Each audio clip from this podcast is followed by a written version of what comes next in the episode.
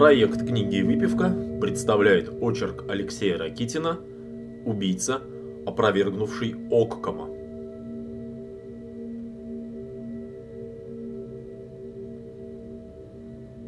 Реформа среднего образования в России выплеснула на просторы интернета целое поколение молодых людей, получивших весьма странные и порой прямо абсурдные представления о мире. Люди говорят и мыслят такими дремучими и примитивными штампами, что порой даже берет оторопь и остается лишь хвататься за голову. Неужели взрослые люди действительно могут быть до такой степени простодушны?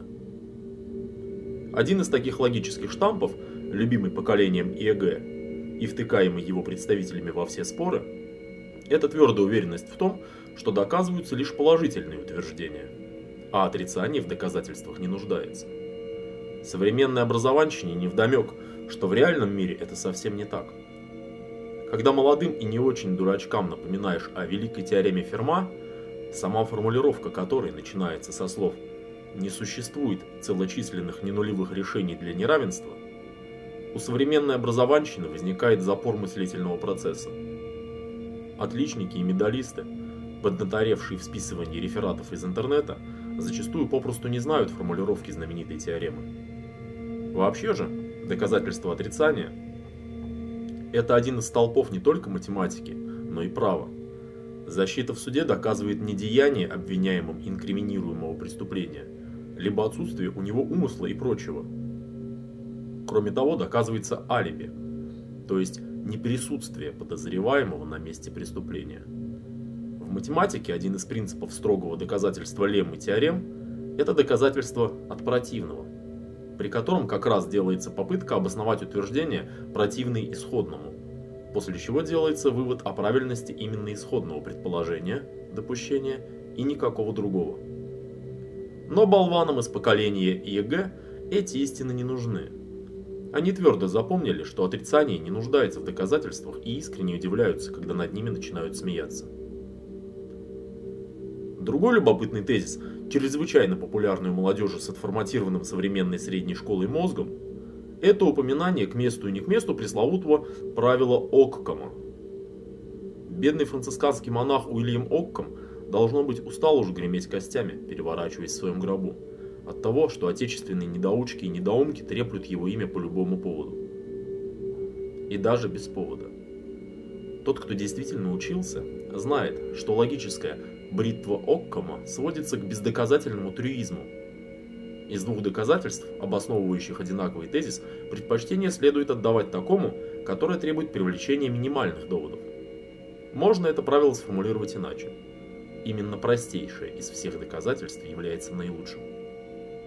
Молодые люди из поколения ЕГЭ упускают из вида, что бритва Оккама – это не аксиома, а презумпция, а потому опровергаема. Сам Оккам сформулировал свой принцип, имея в виду сугубо теологические споры, и ни в коем случае не допускал его расширительного толкования. Более того, повседневная жизнь и деятельность людей на каждом шагу опровергают пресловутую бритву. Упрощенные версии и объяснения зачастую не только не помогают понять суть явлений, но напротив уводят прочь от истины. Множество весьма показательных примеров таких опровержений дает нам история уголовного сыска. Криминальная активность порой принимает настолько нелогичные, странные и даже парадоксальные формы, что попытки руководствоваться правилом Оккома при их объяснении обречены на провал. Один из таких весьма показательных примеров приключился в канадской провинции Онтарио в 1970-х годах. Ему и посвящен этот очерк. 9 августа 1974 года должно было стать особым днем в жизни Лоры Браун, жительницы сравнительно небольшого, около 80 тысяч человек, города Гвельф, расположенного примерно в 100 километрах от Торонто, крупнейшего города Канады. В этот день Лора должна была стать совершеннолетней и получить водительские права. В Канаде это делается почти автоматически – Достаточно лишь ждать теоретическую часть правил дорожного движения. Получаемые водительские удостоверения называются ученическими и накладывают на их владельца ряд ограничений. Через год следует экзамен по практическому вождению и ученические права обмениваются на полноценные. Лора проживала в одной квартире с матерью, Дорис Браун. и утром они собирались вместе отправиться решать вопрос с водительским удостоверением. Накануне вечером Дорис на глазах дочери поставила будильник на 7 часов 15 минут утра. Однако следующим утром Лора проснулась часом позже и обнаружила, что будильник не прозвенел и мама еще не встала. Это было очень странно, ведь они уже опаздывали. Дочь забежала в спальню матери, и именно в ту секунду будильник зазвонил. Произошло это в 8.15, то есть ровно на час позже выставленного накануне времени. Дорис лежала, укрытая одеялом под самый подбородок, и никак не реагировала на звук будильника. Дочь попыталась разбудить ее, но быстро поняла, что с матерью что-то совсем неладно. Девушка позвонила дяде и тете и, кратко объяснив ситуацию, попросила их приехать как можно скорее. Родственники появились в течение 10 минут. Они вызвали лечащего врача Дорис, хотя и так уже было ясно, что женщина мертва. Осмотр мебели и вещей ничего подозрительного не выявил. Все вроде бы находилось на своих местах. Ничего ценного из квартиры не пропало. На прикроватной тумбочке стояла пластиковая туба со снотворными таблетками, купленными по рецепту. Их пересчет показал, что отсутствуют всего две таблетки, так что казалось очевидным, что передозировка успокоительным не могла явиться причиной смерти. Приехавший врач ограничился самым поверхностным осмотром и заявил, что для него картина ясна. 49-летняя женщина скоропостижно умерла от обширного инфаркта. Менее года назад Дорис Браун развелась с мужем.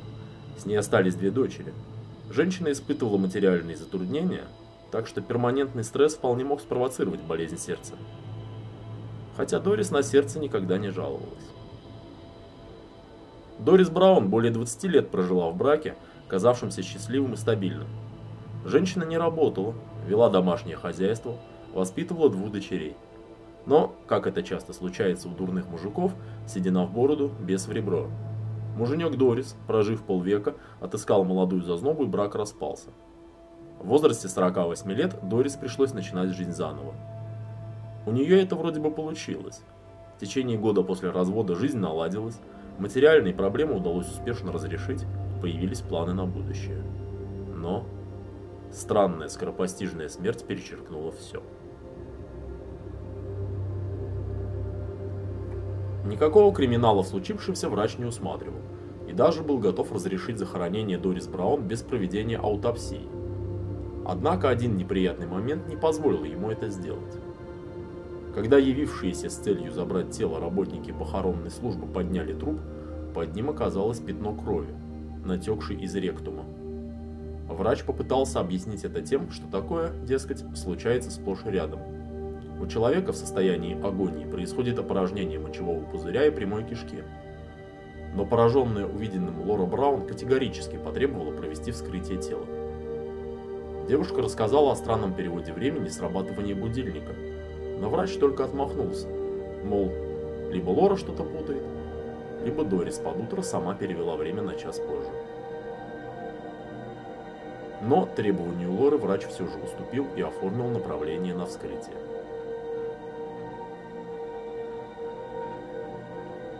Результаты аутопсии оказались довольно странными. Проводивший вскрытие врач-патологоанатом, не судебный медик, зафиксировал симптоматику, характерную для механической асфиксии. Точечные кровоизлияния в склеры глаз, переполненность кровью правой половины сердца, темную жидкую кровь в сердце и крупных венах, что свидетельствовало о еще прижизненном насыщении крови углекислотой. Кроме того, кровь была обнаружена в трахее и попала она туда как раз из-за механического повреждения дыхательного горла. Как это повреждение могло произойти, врач, проводивший вскрытие, объяснить затруднился, хотя при этом отметил, что самотравмирование умершей исключать нельзя. Врач даже не понял, что, сделав такое заявление, вступил в прямое противоречие с самим собой. Также в ходе аутопсии были зафиксированы трещины и надрывы сфинктера и прямой кишки.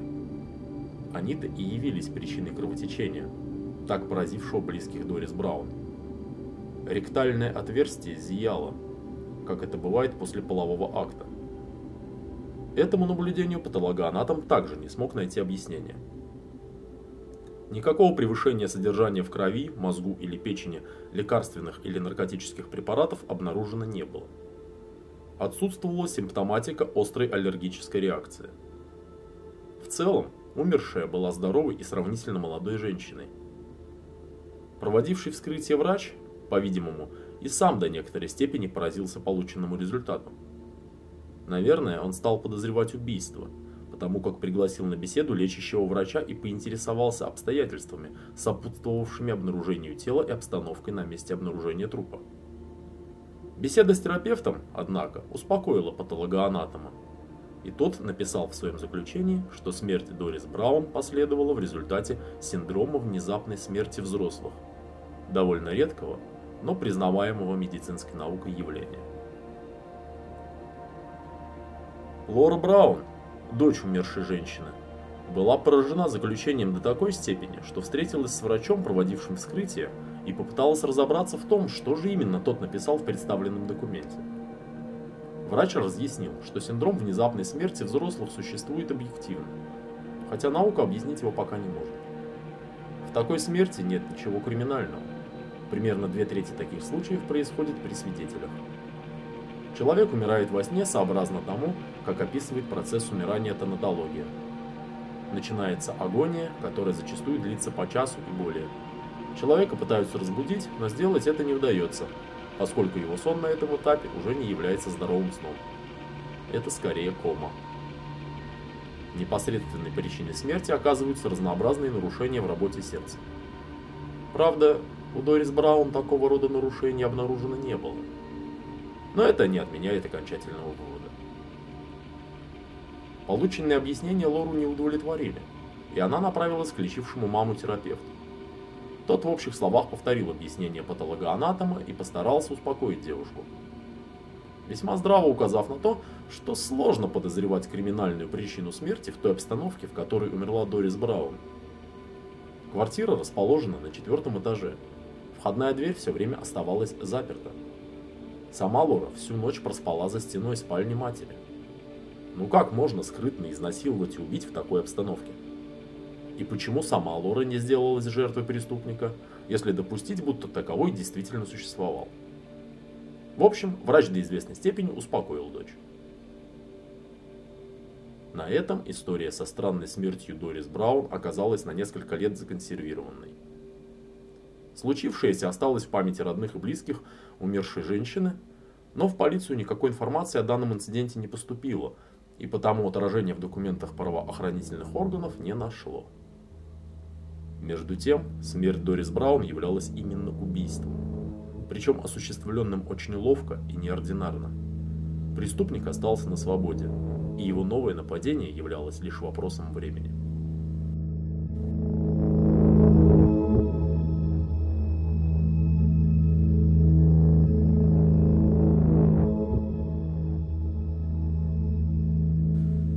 23-летняя Дайана Бейтс работала в бухгалтерии компании, торговавшей бензином и дизельным топливом. Проживала в многоквартирном доме в Гвельфе примерно в полутора километрах от того дома, в котором была убита Дорис Браун. В самом конце 1974 года Дайана попросила на работе отпуск. Она планировала отправиться в небольшое путешествие со своим женихом, 27-летним Джеймсом Будровски. Заканчивавшийся год, казалось, был для Даяны очень удачным. Она получила отличную работу, купила новую машину, благодаря стараниям знакомого риэлтора сняла хорошую квартиру по весьма умеренной цене. Да и на личном фронте все складывалось в высшей степени прекрасно. Джеймс явно намеревался сделать предложение. Так что Даяна могла позволить себе отдохнуть. 30 декабря 1974 года молодая женщина провела вечер со своим возлюбленным. Джеймс подарил бриллиантовое колечко и сделал предложение, от которого незамужние женщины обычно не отказываются. Ужин прошел в самой теплой обстановке, молодые люди строили планы на будущее, и Джеймс остался с Даяной в ее квартире до утра. Проснулись они в 5 часов 45 минут утра 31 декабря. Молодому человеку надо было отправляться на работу, и Даяна поднялась вместе с ним, чтобы приготовить завтрак. Примерно через 45-50 минут Джеймс вышел из подъезда и на парковке у подъезда заметил большую коричневую автомашину с сидевшим за рулем человеком. Двигатель машины работал на холостых оборотах. В общем-то, ничего необычного в машине с шофером не было, и Джеймс спокойно прошел мимо.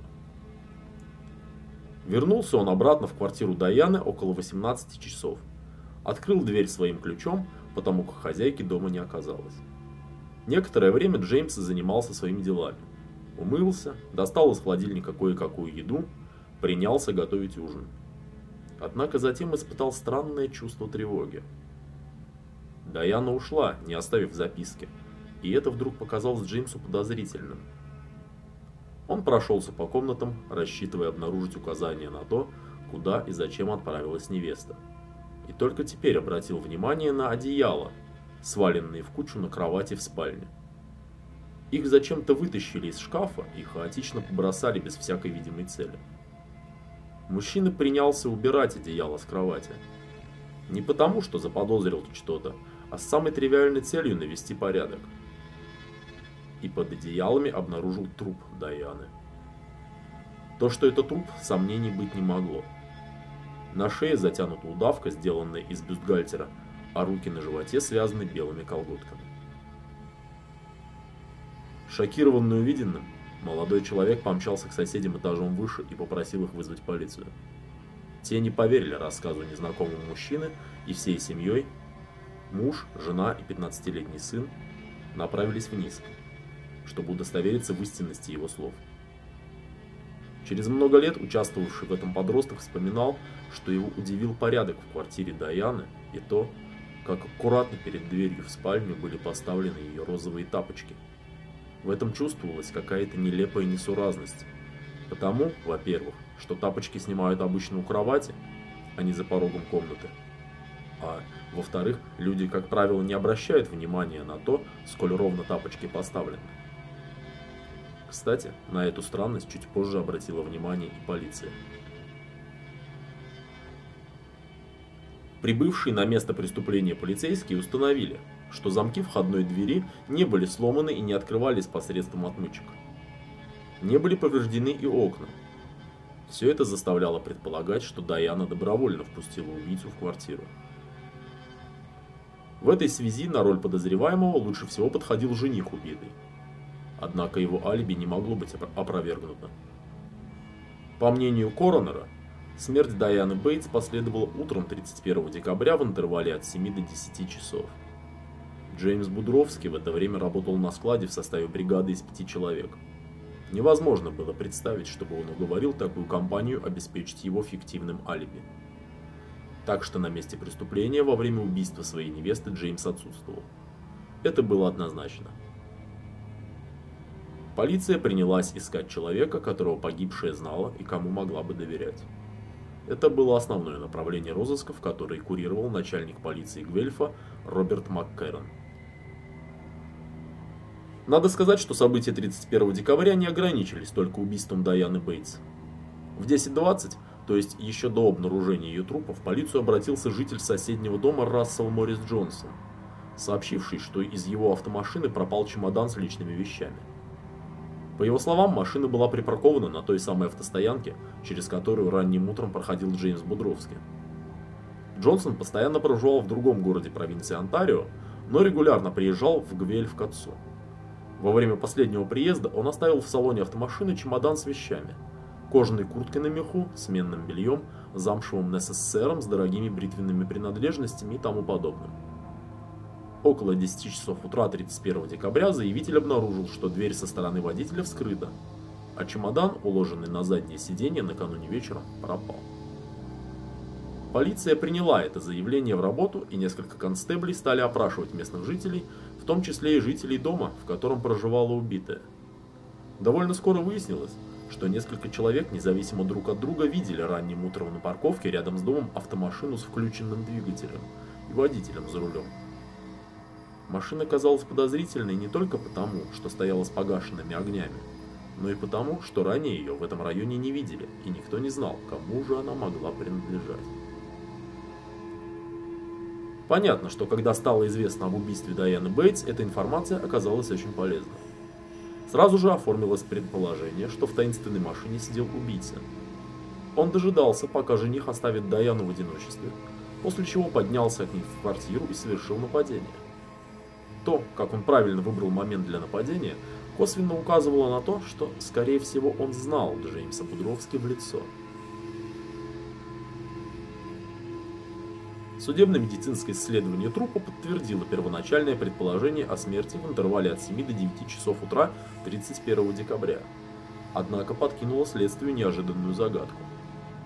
Оказалось, что убийца совершил со своей жертвой анальный половой акт после ее смерти. Учитывая, что руки Даяны были связаны, ничто не мешало преступнику сделать это при жизни. По-видимому, половой акт с трупом был для убийцы предпочтительнее секса с живым человеком, а это означало, что убийца некрофил. Таким образом, следовало искать не просто знакомого убитой, а человека с весьма специфичной и редкой девиацией. Из криминалистической практики известно, что некрофилы тяготеют к такому виду работы, который каким-то образом связан с мертвыми телами. Они устраиваются работать в моргах, похоронных компаниях, иногда на скотобойнях. Поэтому полиции Гвельфа прежде всего следовало проверить людей, работающих, либо работавших в прошлом в такого рода местах. Работа была проведена немалая.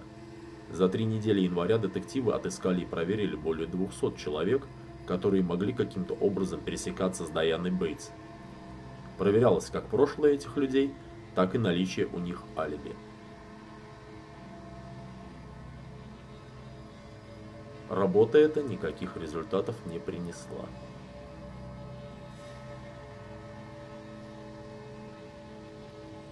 Убийство Даяны Бейтс не осталось незамеченным в городе. О случившемся написали местные газеты, по телевидению в криминальных новостях были переданы репортажи.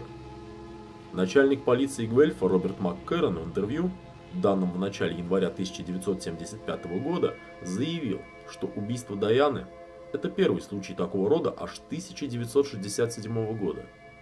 Как станет ясно из дальнейшего, на самом деле это было не так. Но полиция попросту ничего не знала об убийствах.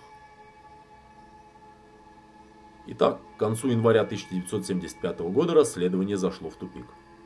Никаких продуктивных идей не было. И причиной тому явилась довольно тривиальная ошибка следствия. А именно, зацикливание на одной единственной версии. Уверенность в том, что Дайана Бейтс сама пустила убийцу в собственную квартиру, до такой степени завладела умами правоохранителей, что они попросту не уделили внимания другим способам проникновения. Например, никто не изучил возможность попадания ключа в руки преступника. Не были должным образом проверены соседи по дому и тому подобное. На самом деле, возможность разоблачить убийцу Даяны имелась уже тогда – но некомпетентность канадских правоохранителей и малый опыт раскрытия такого рода тяжких преступлений сыграли с ними злую шутку. В оправдание канадских работников «Щита и меча» можно сказать, что им до известной степени помешал информационный шум, подтверждавший их ошибочную версию. В начале марта появился свидетель, чьи показания, казалось, могли пролить свет на обстоятельства убийцы Даяны Бейтс. Некто Донован Колб работавший в службе доставки сети цветочных магазинов, утверждал, будто на Рождество 1974 года привозил Даяне букет тюльпанов. К букету была приложена стандартная для такого рода отправлений конвертик, а в нем небольшая карточка с отпечатанным типографским способом четверостишием Китса. В общем, по словам заявителя, было очевидно, что это романтический подарок и оплачен он мужчиной. Кол подтверждал, что доставил презент по указанному адресу Поговорил по домофону с Даяной. Та впустила его в подъезд и у дверей квартиры получила букет. Во время следственного эксперимента Колбу без ошибок ориентировался на местности. Показал, где и как парковал автомашину, как прошел к подъезду и до квартиры, в общем, не вызывало сомнений то, что он бывал в указанном подъезде. А потому история с букетом звучала вполне правдоподобно. Далее стало интереснее. Жених убитый утверждал, что на Рождество 1974 не отправлял Даяне цветов и ничего не знает о такого рода подарках. Понятно, что история с букетом чрезвычайно заинтересовала следствие. На отработку этого направления были брошены лучшие детективы. Их работа с самого начала оптимизма не внушала. Следов подобного заказа в финансовых документах цветочных магазинов найти не удалось. В принципе, эту неприятность можно было списать на то, что кто-то из продавцов умышленно не отразил этот заказ в отчетности с целью уменьшения налогооблагаемой базы. Но признаться в этом никто из них не захотел. Хотя полицейские заверяли, что налоговые органы не узнают о неоформленном заказе, никто из продавцов это заставляло думать, что такого заказа не было вовсе.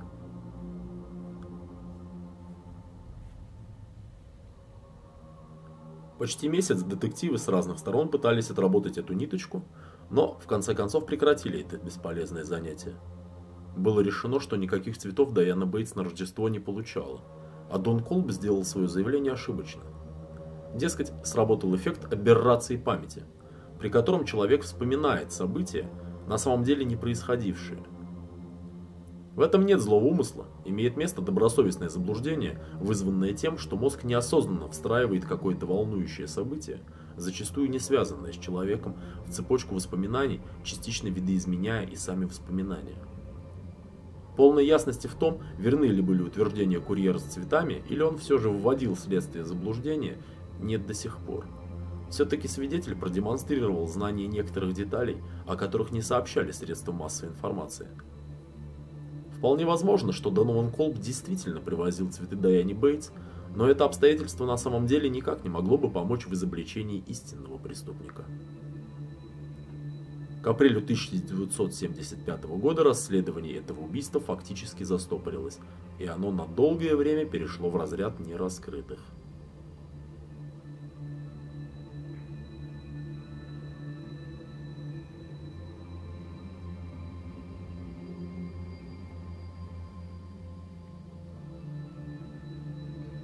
Примерно в то же самое время, если точнее, с марта 75-го, в Гвельфе и другом городе в провинции Онтарио, Лондоне, стали фиксироваться довольно странные происшествия, вызвавшие поначалу у полицейских недоумение и даже улыбку.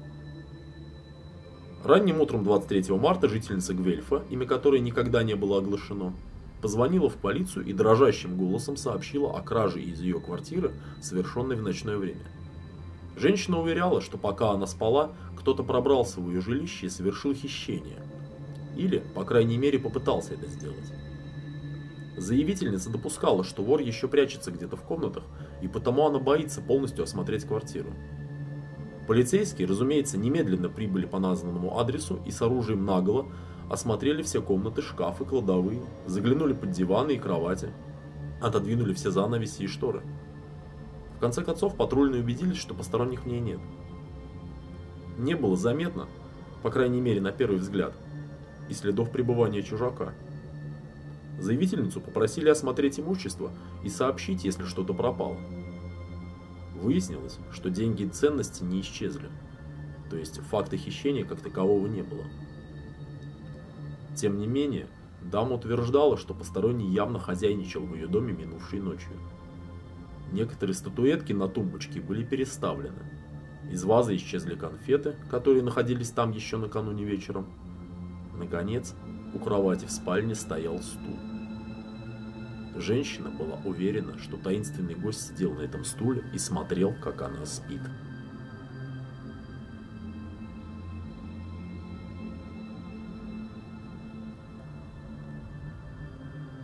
Полицейские выслушали, покивали, наверняка решили, что тетенька немного подвинулась головой но для проформы задержались и осмотрели замки на входной двери. Никаких подозрений на использование отмычек не возникло. Правда, для точного ответа на вопрос об их возможном применении требуется извлечение замка из двери и его разборка, но канадские полицейские не стали тратить на это время. В общем, стражи порядка успокоили даму как могли, заверили, что таинственное вторжение есть всего лишь плод ее фантазии и на том удалились. Ровно через три месяца, буквально день в день, во всем похожая история приключилась в городе Лондон, расположенном на удалении около 100 километров от Гвельфа. Там женщина, снимавшая квартиру в новом многоэтажном доме, вызвала полицейских, утверждая, будто в ее жилище ночью побывал неизвестный. Она в это время спала и очень была напугана тем, что таинственный визитер вполне мог причинить ей какой-то вред.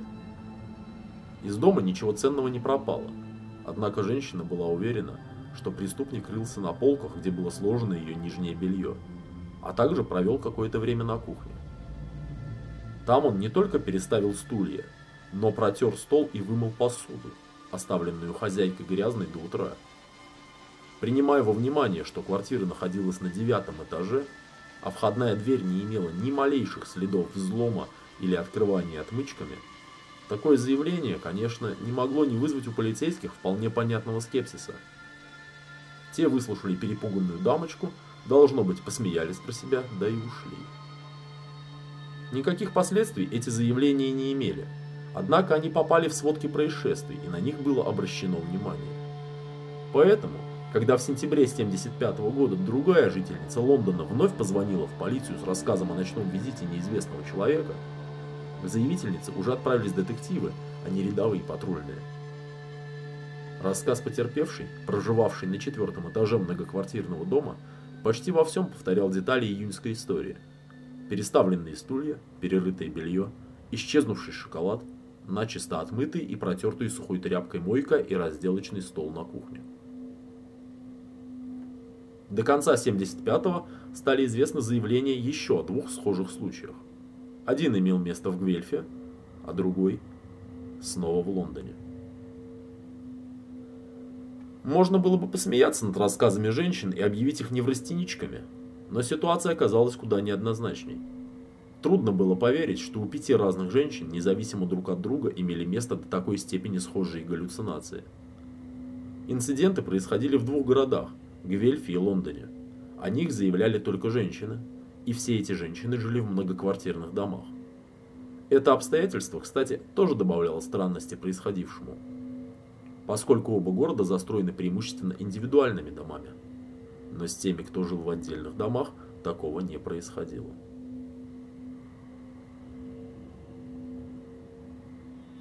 В 1976 году странные инциденты не только не прекратились, но стали как будто чаще. В феврале жительница Лондона заявила в полицию, что была разбужена посреди ночи звуками из соседней комнаты. Там будто кто-то открывал дверцы шкафа и выдвигал ящики тумбочек. Женщина, находившаяся в квартире одна, муж, пожарник по профессии, находился на дежурстве. По ее признанию, была парализована ужасом до такой степени, что даже не могла найти в себе силы, чтобы закричать. Она не могла определить, как долго неизвестный хозяйничал в квартире. По ее субъективному ощущению это длилось очень долго, минут 40 или даже час. Но в конце концов таинственный визитер вышел через входную дверь, аккуратно прикрыв ее за собой. Поведение странного ночного гостя полностью укладывалось в ту схему, что была отмечена прежде. Он похитил дешевую бижутерию и пару трусиков – как он проник в квартиру, по-прежнему оставалось неясным. Но поскольку ничто не указывало на использование специального воровского инструментария, появилось предположение, что незнакомец каким-то образом добывает копии ключей. Если бы удалось понять, как именно он умудряется незаметно для хозяев делать слепки их ключей, то задача по поиску и изобличению преступника моментально упростилась бы. Если бы все потерпевшие ходили в один бассейн, клуб или, к примеру, к одному гинекологу, то можно было бы предположить, что преступник каким-то образом связан с этим местом, и именно там он получает доступ к ключам от квартир, но нет. Женщины жили в разных городах, работали в разных компаниях, имели разный возраст, принадлежали к разным слоям общества, они нигде решительно не могли пересекаться. Их объединяло только то, что все они жили в многоквартирных домах, и в ночь инцидента все они были в одиночестве. В мае-июне два сообщения о таинственном ночном визитере поступили от женщин, проживавших в Гуэльфе. Неуловимый домушник оставался верен себе. Осматривал полки шкафов и ящики тумбочек, переставлял вазы, пепельницы и даже зеркала. Уносил с собой какую-то чепуховую мелочь, протирал мыльным раствором столы и даже пол. Возможно, его обувь оставила следы, так что мытье пола явилось вынужденной мерой. Такое поведение неизвестного преступника до известной степени подействовало на полицейских расхолаживающе. Ночной воришка женского белья казался не опасным, а скорее убогим и жалким. Но в самом деле, на женщину он не нападал, ценное имущество не похищал. действовал как тривиальный фетишист. Самая большая неприятность, которую он мог причинить, напугать внезапно проснувшуюся женщину. Никто не связывал неизвестного преступника с убийством Дайаны Бейтс. К середине 76-го детективы Гвельфа и Лондона уже поняли, что на территории их городов действует один и тот же человек, и между полицейскими управлениями был налажен обмен информацией по этим делам. Дальше этого расследование, однако, не продвинулось.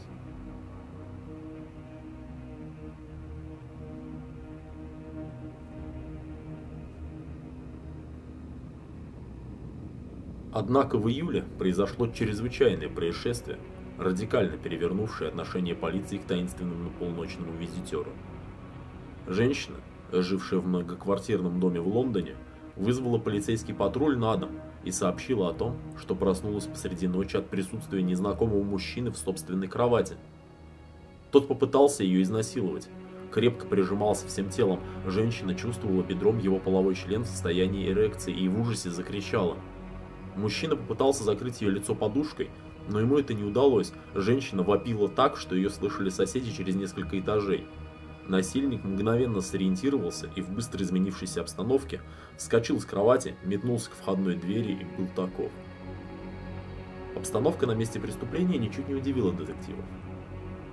Все было, как и в других случаях проникновения неизвестного в квартиры одиноких женщин.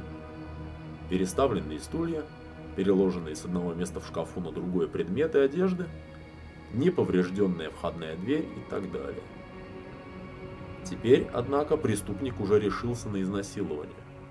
Он явно прогрессировал и перерождался из фетишиста в насильника. Так решили полицейские. Это открытие, однако, никак розыску таинственного любителя влезать в чужие квартиры не помогло. Примет его у полиции не было, Соображение о том, где и как искать, тоже. Во второй половине 76-го и в начале 77-го последовало еще несколько вторжений в квартиры женщин в Лондоне и Гвельфе. Всего за период с января 1975 по апрель 1977, то есть за 26 полных месяцев, было отмечено 12 таких инцидентов, часть из которых упомянута выше – Полиция предполагала, что случаев скрытого проникновения в квартиры на самом деле было больше. Но не все женщины обращали внимание на следы вторжения. А если даже и замечали их, то по разным причинам не заявляли в полицию. Из этих 12 эпизодов, ставших известными правоохранительным органам, наиболее важным оказался последний, имевший место в марте 77-го. Результатом произошедшего явилось то, что полиция получила такие описывания разыскиваемого имеет смысл рассказать о случившемся поподробнее. В ночь с 10 на 11 марта 1977 в полицию Лондона поступило сообщение от женщины, утверждавшей, будто она заперла квартирного вора на балконе. Поскольку квартира находилась на седьмом этаже, преступник оказался заблокирован, ибо быстро разбить металлопластиковые окна и дверь, чтобы убежать через квартиру, представлялось практически невозможным. Несколько полицейских патрулей немедленно помчались по указанному адресу и оказались на месте совершения преступления буквально через 4-5 минут после телефонного звонка. Женщина утверждала, что неизвестный мужчина залез к ней в кровать и попытался изнасиловать. Она стала сопротивляться и громко кричать. Это напугало насильника, и тот, вскочив с кровати, бросился на балкон. Женщина проявила завидную смекалку и отвагу. Она тоже поднялась с кровати и последовала за преступником, закрыв за ним балконную дверь. Нападавший оказался в своеобразной мышеловке. Прыгать с балкона было самоубийственно, а покинуть его через квартиру он не мог.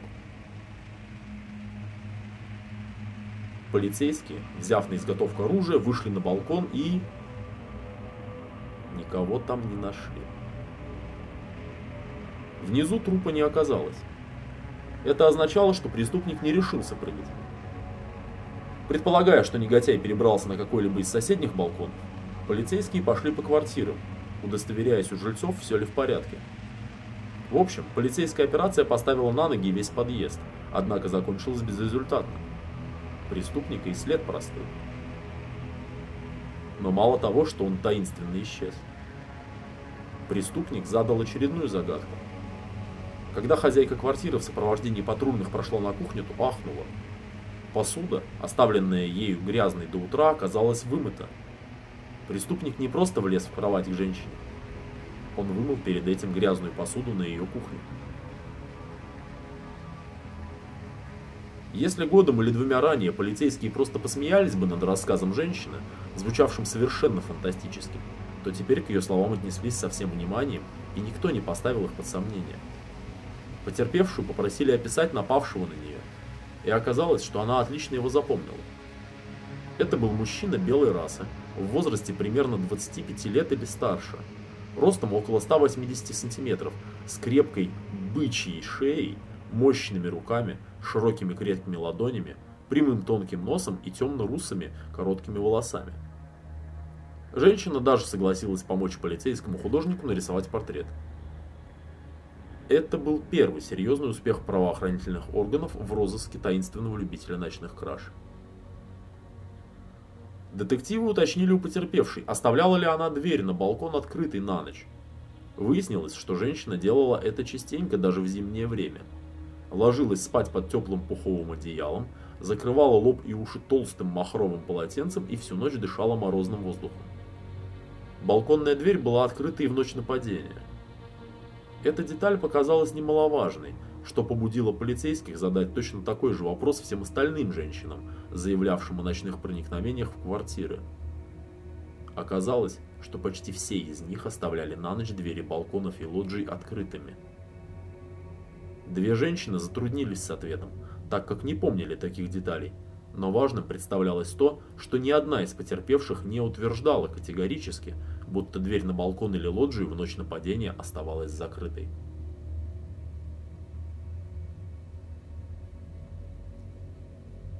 Эта информация ставила, наконец-то, все на свои места.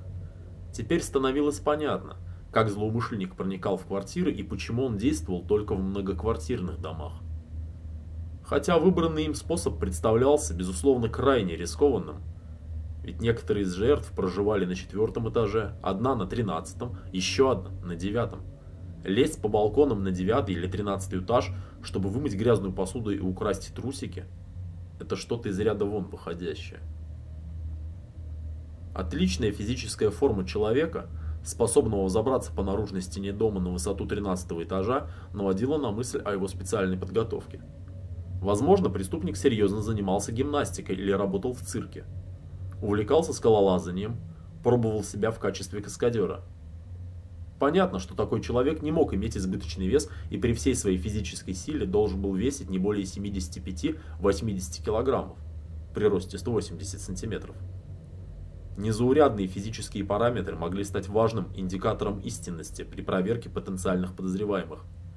Разного рода доходяг, алкоголиков, обжор можно было отсеивать сразу – Очевидно, что людей с такими атлетическими данными не могло быть очень много. Полиция начала по всей провинции Онтарио искать молодых мужчин, серьезно занимающихся спортом, и проверять их на возможную причастность к нападениям в Гвельфе и Лондоне. Детективы приходили в спортивные залы, показывали менеджеру рисованный портрет подозреваемого, сообщали его описание и спрашивали, занимается ли здесь такой человек. Работа, конечно, предстояла колоссальная, но, в принципе, она сулила успех. Преступник должен был попасться в сети.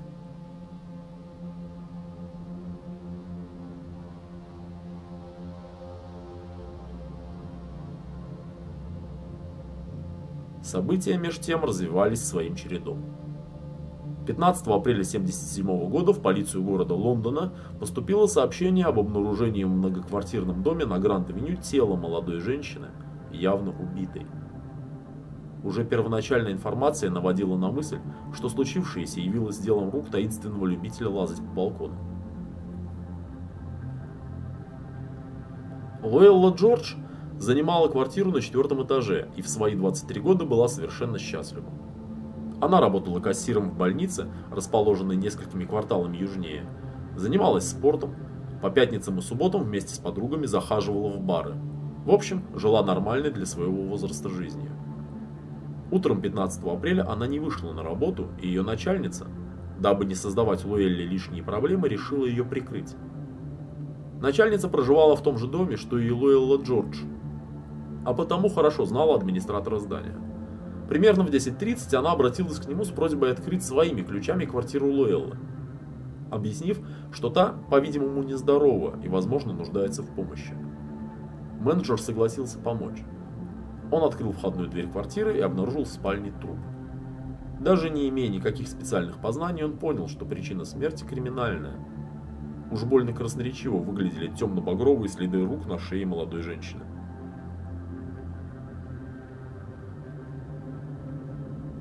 Прибывшие полицейские и криминалисты тщательнейшим образом изучили место преступления. Время наступления смерти Луэлла определили интервалом 9-12 часов до предварительного осмотра тела, то есть примерно от полуночи до 3 часов ночи. Жертва не была убита в кровати.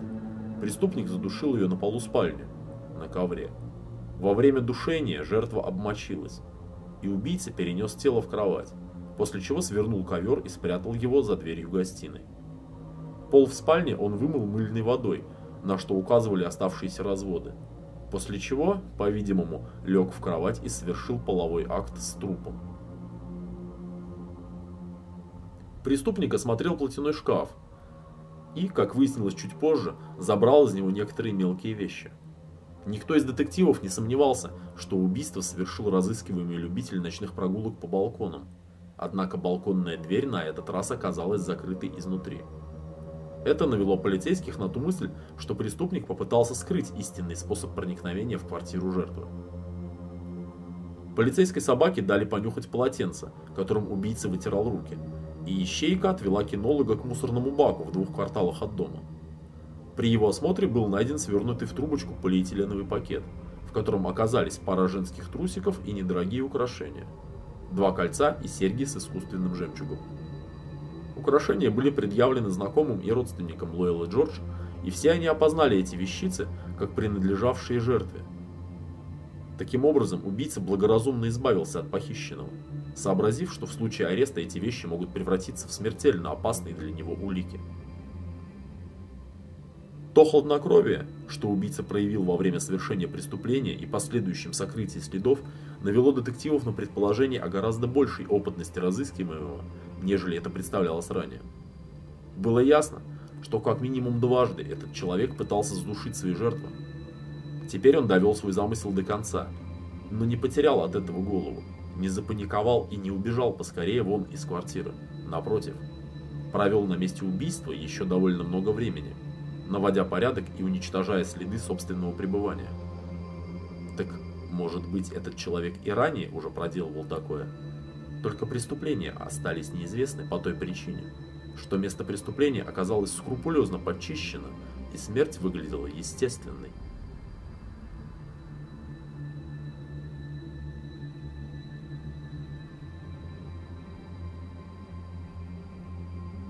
Полиция Лондона обратилась к местным врачам с просьбой припомнить случаи подозрительных смертей за последние годы, о которых полиция не ставилась в известность. Были перечислены обстоятельства, сопутствующие таким случаям. Женщина проживает одна в многоквартирном доме, непосредственная причина смерти не ясна, но присутствует симптоматика удушения. Возможно исчезновение из квартиры мелких вещей или предметов одежды, а также иные странности, обратившие на себя внимание родственников. Передвинутая мебель, следы недавней уборки с использованием моющих средств и прочее. Поскольку было известно, что таинственный фетишист помимо Лондона орудовал также и в Гвельфе, полиция этого города также была поставлена в известность о возникшем предположении. Там тоже был проведен аналогичный опрос врачей. И тут-то всплыла история, связанная со странной смертью Дорис Браун в августе 1974 года. Теперь-то слова Лоры о странных обстоятельствах тех трагических событий попали на подготовленную почву. Полицейские были склонны поверить девушке в том, что время срабатывания будильника было сдвинуто на час позже, и проделала это вовсе не Дорис Браун. Балконная дверь была открыта. Это Лора помнила совершенно точно. А эта деталь тоже работала в пользу версии о полночном убийце. Но если дела обстояли именно так, как рассказывала Лора, то получалось, что преступник начал свою криминальную деятельность еще летом 74-го, то есть за два с половиной года до описываемых событий. А значит, он был гораздо опытнее, чем считали поначалу стражи закона. Разумеется, Внимание законников привлекло и убийство Дайаны Бейтс. Некоторые детали этого преступления вроде бы не соответствовали в модели, присущей любителю ночных прогулок по балкону. Например, на кровати убитой ворохом были навалены одеяла. Убийца даже вытащил запасные одеяла из платяного шкафа и бросил их на кровать. Это мало походило на свойственную разыскиваемому преступнику склонность к порядку и чистоте. Но вот другие детали вполне как будто бы соответствовали. Аккуратно вынесенные за порог спальни тапочки Даяны, вымытая посуда, чистота в комнатах. После анализа всех «за» и «против» правоохранители решили, что случаи смерти Дорис Браун и убийства Даяны Бейтс могут быть отнесены на счет разыскиваемого преступника. Подобное решение означало, что этот человек не только вор и насильник, но и убийца с неопределенным на тот момент числом жертв, что сразу же перевело расследование в категорию особо важных и приоритетных в масштабах всей провинции Онтарио. Курировать розыск преступника взялся королевский прокурор Майкл Мартин, занимавшийся в те годы самыми серьезными уголовными делами, в том числе связанными с расследованием заказанных убийств, похищений людей и прочим. Подключение чиновника столь высокого ранга к розыску преступника означало как повышение статуса расследования, так и выделение под него практически неограниченных ресурсов.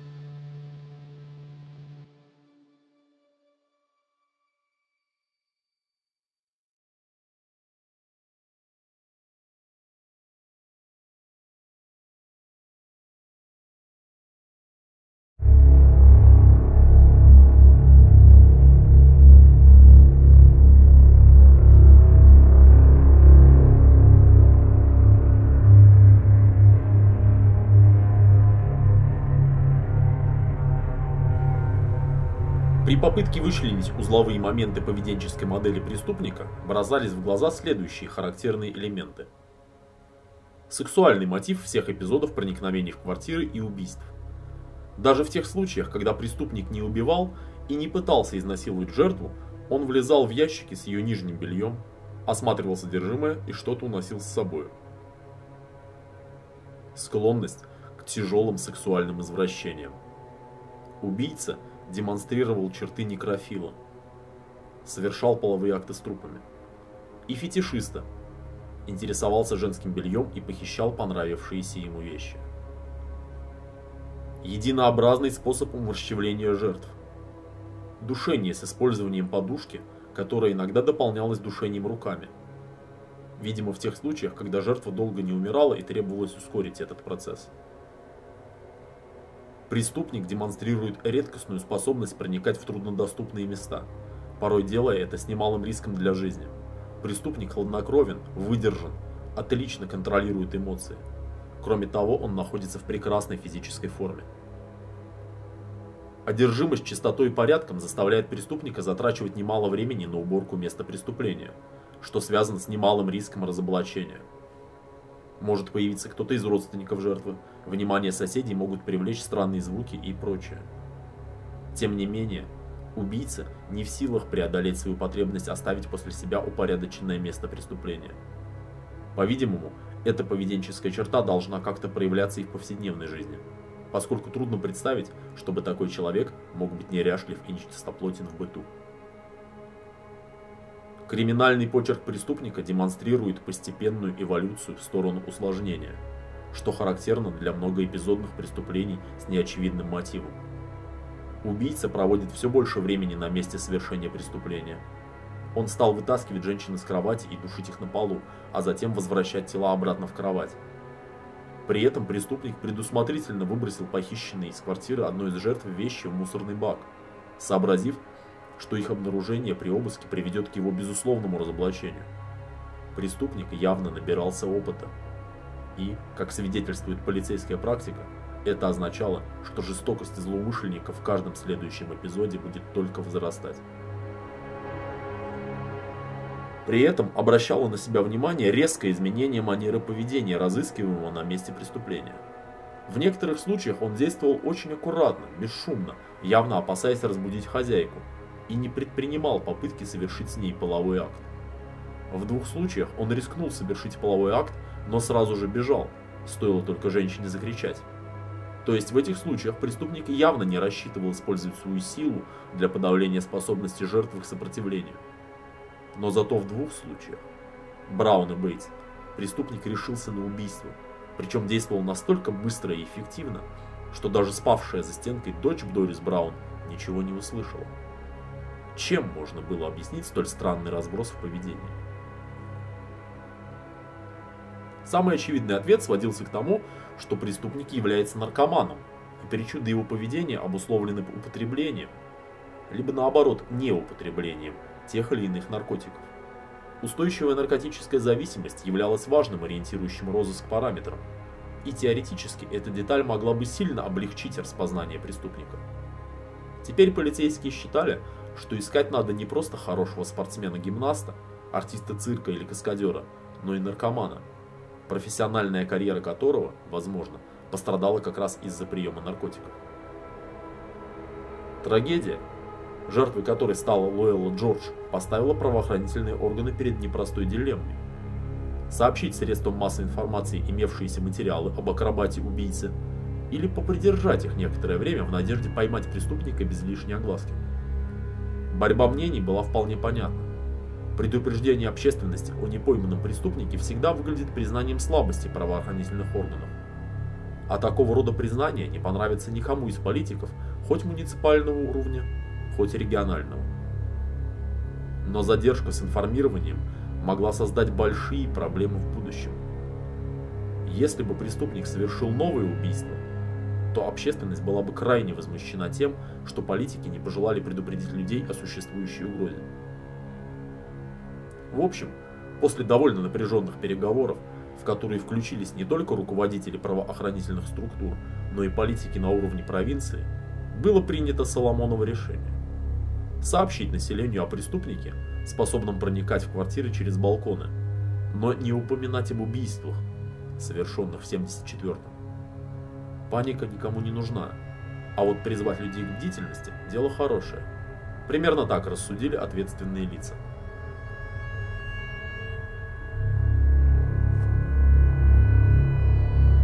В апреле газетчикам была дана информация о действующем в провинции Онтарио преступнике, проникающем в квартиры через незапертые балконные двери. Население просили не оставлять открытыми на ночь окна и двери, и понятно, что в преддверии теплых месяцев подобное обращение вызвало массу вопросов, которые довольно быстро сменились сначала негодованием, а затем испугом. Журналисты в конце концов разузнали, что таинственный преступник подозревается в причастности к нескольким убийствам. И даже без существенных деталей эта информация вызвала панику. Правоохранительные органы обвинялись в некомпетентности. От них требовали скорейшего рапорта об успехах. А вот успехов-то и не было. Нельзя сказать, что полиция не имела подозреваемых. В принципе, среди жителей Онтарио удалось отыскать нескольких человек, производивших странное впечатление и как будто подходящих на роль киллера-верхолаза. Один из них, например, жил в районе Брейсбридж, примерно в 150 километрах к северу от Торонто. Эти места изобиловали озерами и лесами, и подозреваемый зарабатывал на жизнь тем, что в одиночку занимался расчисткой территории под частную застройку. А, кроме того, аккуратно валил огромные деревья. Если старое дерево угрожало завалиться на дом или иную постройку, приглашали этого парня. Он влезал наверх и аккуратно рубил ствол частями. Человек не боялся высоты. Без страховки и без использования каких-либо приспособлений поднимался вместе с инструментом на стволы любой высоты. О нем говорили как о человеке незаурядной силы и выносливости. При этом мужчина имел явные проблемы психиатрического профиля. Жил бобылем, женщин избегал, общался только с мужчинами. Доходило до смешного. Если во время его работы на участке появлялась женщина, он мог бросить все и убежать на несколько часов.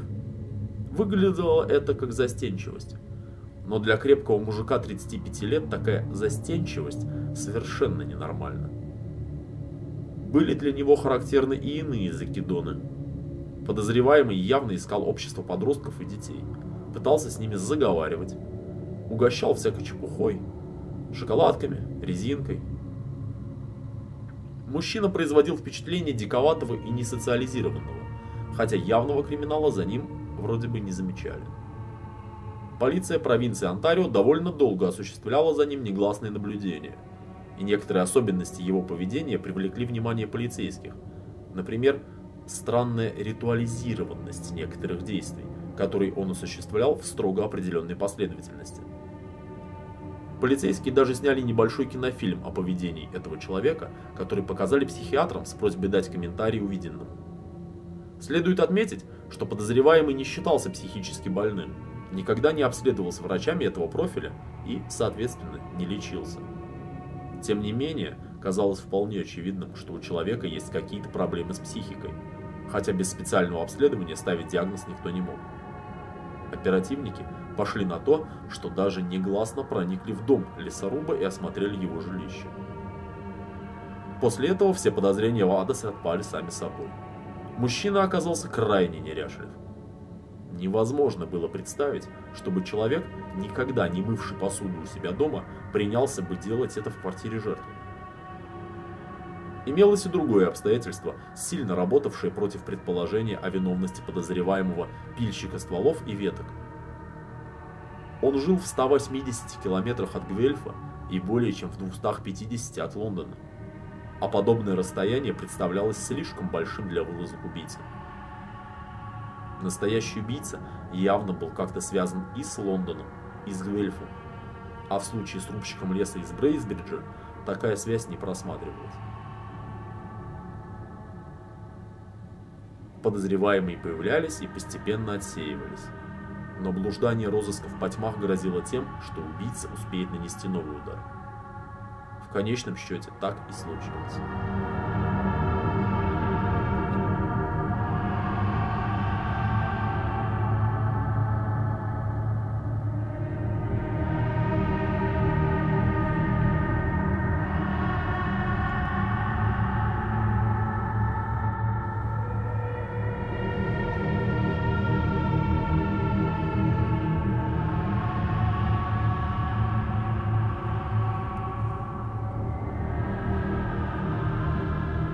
Около полудня 16 июля 1977 года в полицию Лондона поступило сообщение о подозрительном отсутствии 22-летней Донны Велдблум.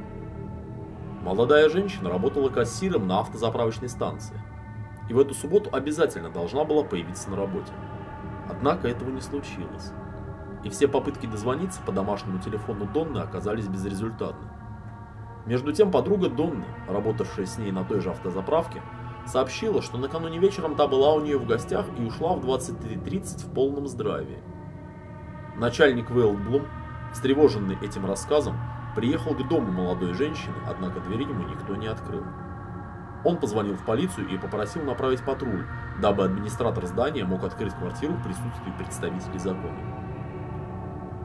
После некоторых проволочек и уточнения деталей патруль был направлен по указанному адресу, и в 13.30 полицейские вошли в квартиру. Они обнаружили Донну, лежащей в кровати в спальне. Одеяло было поднято под самый подбородок. Женщина была мертва. Когда полицейские подняли одеяло, стал хорошо виден ножевой разрез под левой грудью. Криминальная причина смерти не требовала доказательств. И очень странным казалось то, что удар, нанесенный в область сердца, не дал крови. Ее не было видно ни на трупе, ни на постельном белье.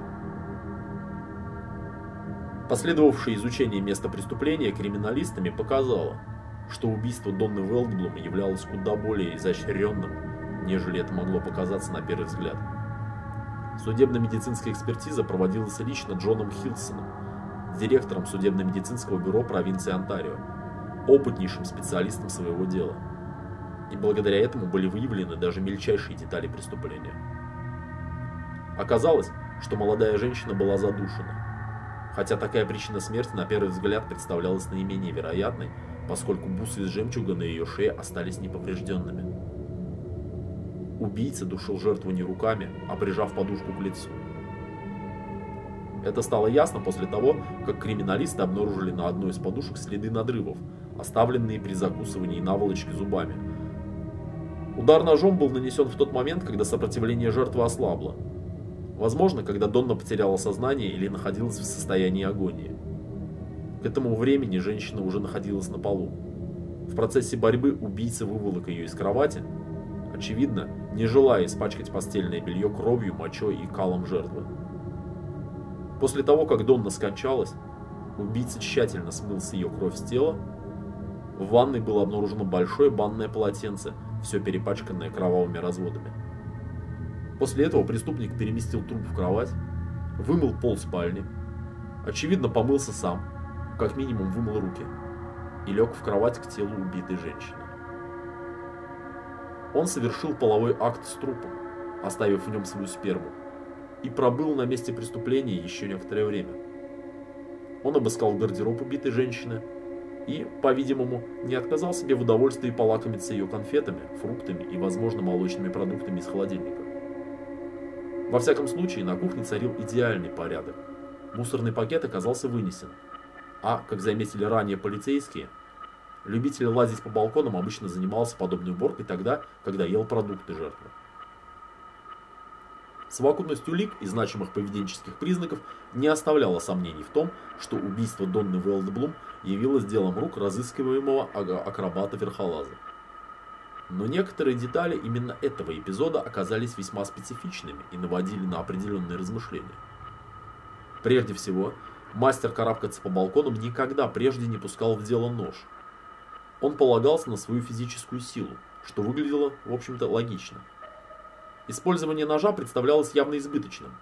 Но то, что преступник пошел на это, означало постепенное усложнение его поведения в момент совершения убийства. Негодяй набирался опыта, становился смелее, увереннее в себе, в своих фантазиях он заходил все дальше. Подобная эволюция криминального поведения характерна для серийных убийц. Это означало только то, что последующие убийства будут становиться все более жестокими и бесчеловечными. Существовала и другая любопытная особенность, сразу обратившая на себя внимание следователей. Донна Велдблум проживала в квартире на втором этаже в комнате без балконов. Предположение, что преступник вскарабкался по гладкой кирпичной стене, представлялось совсем уж завиральным. Проникнуть через окно мог разве что Карлсон с пропеллером из детской сказки. Убийца явно заходил в квартиру через дверь. Но как он проник в дом, не привлекая внимания жильцов? В поисках ответа полицейские тщательно осмотрели окна первого этажа.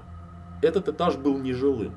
Там находилась прачечная, которой пользовались арендаторы квартир, теплообменный узел, дворницкая, а также несколько помещений, которые использовались в качестве складских. В них арендаторы могли оставлять лишнее имущество. В принципе, преступник мог проникнуть в дом через нежилой первый этаж. Однако все окна оказались целы. Так как же убийца проник в дом?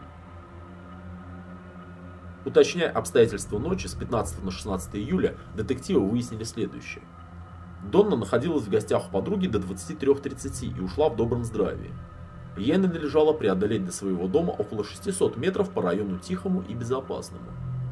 Однако в то самое время, когда Велдлум уходила от подруги, в соседнем квартале произошел подозрительный инцидент – полицию позвонила девушка и уточнила, направлен ли к ней полицейский патруль. Как оказалось, некий мужчина, назвавшийся старшим полицейского патруля, обратился к ней по домофону с требованием открыть дверь в подъезд. Девушка не открыла, а вместо этого позвонила в участок. Полицейский дежурный направил к дому настоящие патрули, чтобы задержать мистификатора, но тот успел скрыться. Расстояние от дома, в который пытался проникнуть лже-полицейский, до дома Вэлдлум не превышало 200 метров, и встреча подозрительного мужчины с убитой представлялась вполне вероятной. Поэтому первая версия, за которую ухватились следователи, сводилась к тому, что убийца повстречался с жертвой на ее пути к дому и каким-то образом обманул ее доверие, возможно, представившись полицейским. Это предположение было озвучено журналистом и в первые дни после убийства оно вовсю обсуждалось в газетных статьях и телевизионных репортажах. Мог ли преступник проникнуть в подъезд вместе с Донной? В принципе, мог. Но что произошло далее? Неужели жертва была до такой степени напугана, что пустила злоумышленника в собственную квартиру? Даже если он угрожал ей ножом, женщина должна была понимать, что, впустив этого человека в квартиру, она отрежет себе все пути к отступлению. Или события развивались иначе, и преступник не встречал Донну на пути домой, а позвонил ей по домофону уже после того, как она оказалась в квартире. Тщательно были опрошены все жильцы дома, но никто из них в ночь на 16 июля не видел и не слышал ничего подозрительного. Никто не звонил в их домофоны, никто не стучал в двери, представляясь полицейским. В общем, все было как обычно.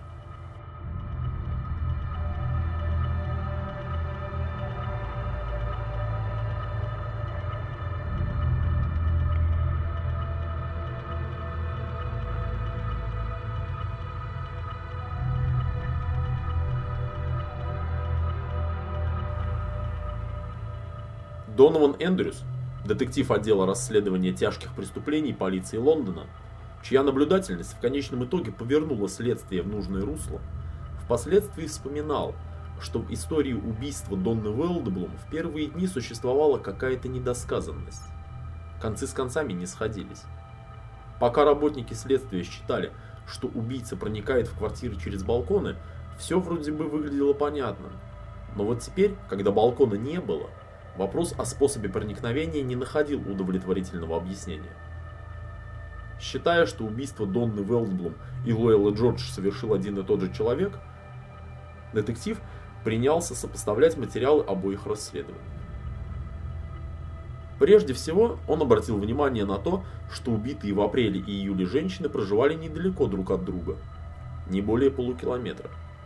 А вещи, похищенные из квартиры Луэллы, преступник выбросил мусорный бак, находившийся прямо посреди прямой линии, соединявшей места проживания жертв. Это выглядело очень странно. Убийца явно был привязан не к городу даже, а к конкретному району. Ведь ничто не мешало ему потратить 15 или 20 минут на то, чтобы отойти или отъехать на машине на пару километров в сторону, отыскать мусорный бак в другом районе и выбросить вещи Луэллы Джордж там, Лондон во второй половине 70-х имел площадь почти 400 квадратных километров. Так почему же преступник оказался привязан к совсем небольшой его части? Детектив принялся сравнивать списки жильцов домов, в которых проживали жертвы. Донован сам не знал, чего искал, и не верил, что совпадение отыщется, но совпадение нашлось. Некий Рассел Моррис Джонсон проживал в обоих домах. Точнее говоря, он фигурировал в обоих списках. Не зная еще, как относиться к этому открытию, детектив Эндрюс отправился в компанию, владевшую домом на Гранд-авеню, в котором проживала убитая 15 апреля Лойла Джордж. Там он выяснил, что Рассел Джонсон снимал квартиру до 15 апреля, то есть до середины месяца. Он перевозил вещи в тот самый дом, где ровно через три месяца будет убита Донна Велсблу. Менеджер дома с которым детектив обстоятельно побеседовал, смог вспомнить, что автомобиль Джонсона в те дни находился в ремонте. И мелкие вещи, грампластинки, одежду, тот самостоятельно носил из одного дома в другой. В течение дня сделал несколько ходок туда и обратно. И детектив сообразил, что всякий раз Джонсон проходил мимо того самого мусорного бака, в котором оказались найдены личные вещи убитой женщины. Выяснив эти детали, Детектив Эндрюс почувствовал, что готов назвать имя таинственного убийцы. Он еще ничего не знал о физической подготовке Рассела Джонсона и его личной жизни, но чутье опытного сыскаря подсказывало, что простых совпадений в жизни не бывает. Ну, то есть почти не бывает.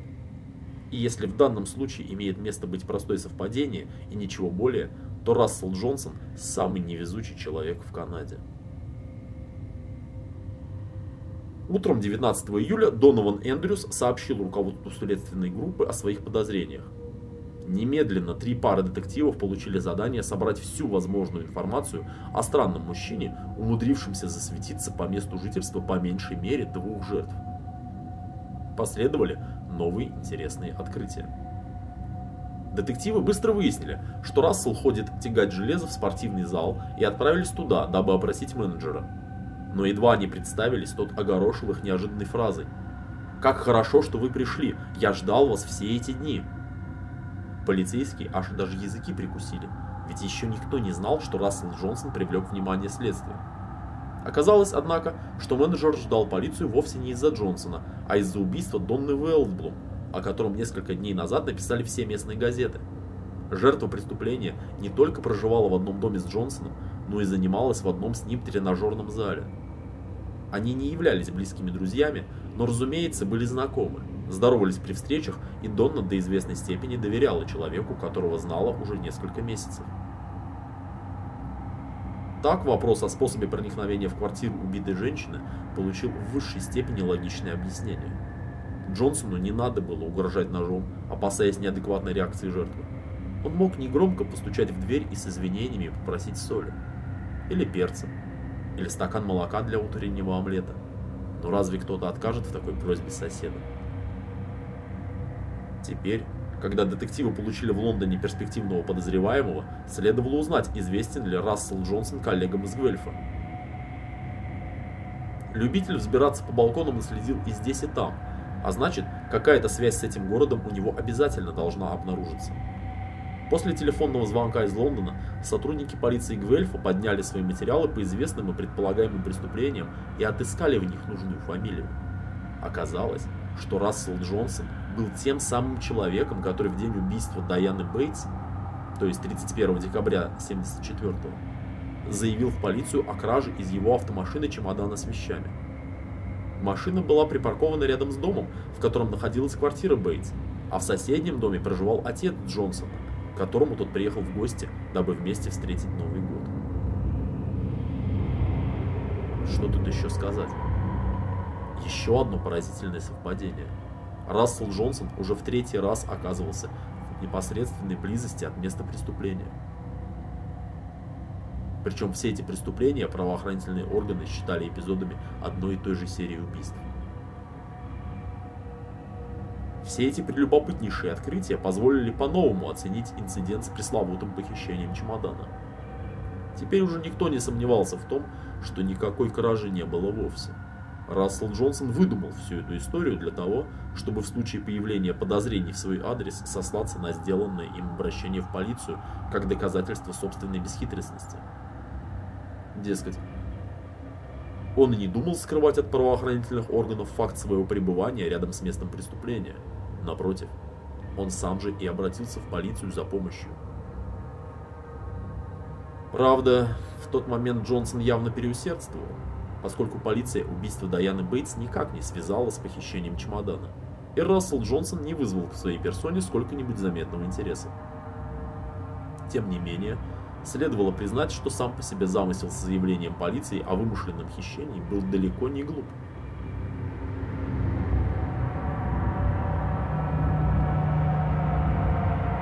Двадцатого июля за Расселом Джонсоном установили плотное негласное наблюдение – для непрерывной слежки были выделены 4 пары оперативников на автомобилях, которые сменялись каждые 8 часов, то есть к слежке привлекались 24 человека. Кроме того, пара молодых оперативников-спортсменов были направлены для слежки за Джонсоном во время тренировок последнего. Еще два оперативных сотрудника были откомандированы под видом стажеров на производство, где трудился подозреваемый. Телефон подозреваемого был поставлен на прослушку, также прослушивались телефоны, по которым Джонсон чаще всего звонил. Отца, двух теток и двоюродного брата. Кроме того, в квартире подозреваемого установили скрытые микрофоны, благодаря которым был хорошо слышен любой чих в любой точке помещения. Во время этой операции место жительства Джонсона подвергли негласному обыску, в ходе которого ничего представляющего интерес для следствия обнаружить не удалось. Перед полицией была поставлена задача ни на минуту не упускать подозреваемого из вида. Ввиду его чрезвычайной опасности существовала угроза того, что, оторвавшись от слежки на час или два, тот успеет совершить еще одно тяжкое преступление.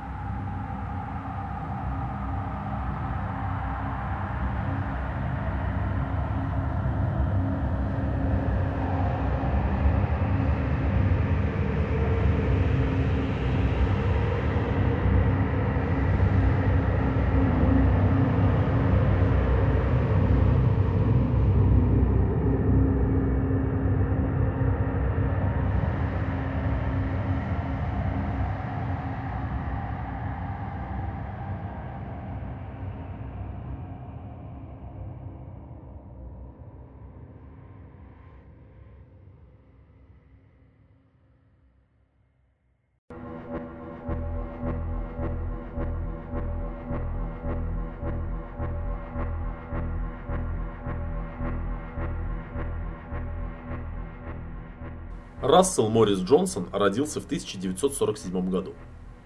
Уже в детстве он обратил на себя внимание странными и, как тогда казалось, необъяснимыми отклонениями в поведении. Мальчик демонстрировал резкие перепады настроения. Для него были характерны вспышки ярости и жестокости, которые сменялись глубокой апатией и упадком сил.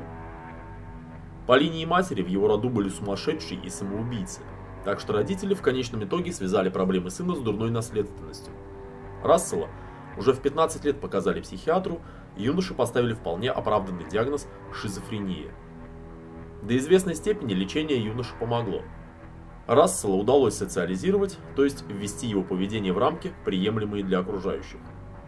Он понимал, что болен, и до известной степени научился маскировать свою болезнь, так что подавляющее большинство окружающих о его проблемах даже не догадывалось. Джонсон вырос трудоголиком. Кроме того, он очень любил тяжелую атлетику и культуризм. Много времени проводил в спортзалах, буквально истязая себя интенсивными тренировками. Кстати, Подобное рвение в занятиях спортом весьма не характерно для шизофреников. Лица с этой болезнью обычно избегают занятий, требующих напряжения сил, и не стремятся поддерживать хорошую физическую форму. Одним из болезненных пунктик, на котором был зациклен Джонсон, являлась мания чистоплотности. Но в глазах окружающих потребность в чистоте являлась скорее достоинством, нежели недостатком. Спиртное Джонсон почти не употреблял, еще в юности врач объяснил, что при шизофрении алкоголизм нивелирует воздействие лекарств и делает распад личности неизбежным. Сказанное отложилось в голове пациента, поэтому спиртные напитки стали для него табу на всю оставшуюся жизнь.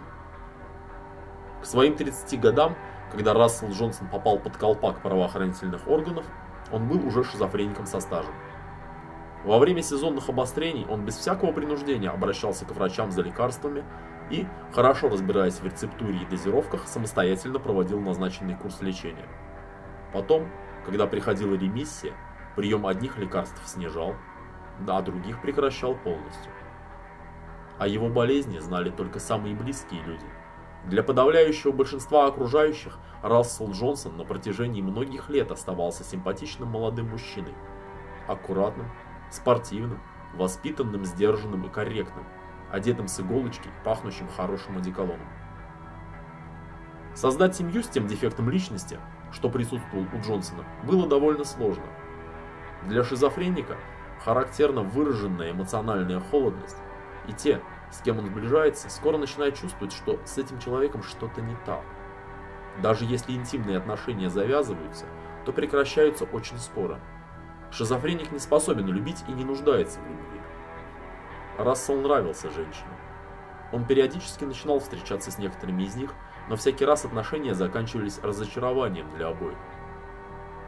Женщины быстро понимали, что сдержанность Рассела на самом деле есть не что иное, как безразличие, а его вежливость лишь маскирует полнейшее равнодушие к партнеру. Сам Рассел не понимал, чего же именно от него хотят женщины, и почему все они в конечном итоге начинают называть его не иначе, как бесчувственным бревном. На момент описываемых событий Рассел работал в компании Лайномар, одном из крупнейших машиностроительных холдингов Канады, специализировавшемся на выпуске узлов и компонентов для автомобильных гигантов США. Рассел был занят на участке контроля качества распределительных валов и коробок передач для грузовых автомобилей.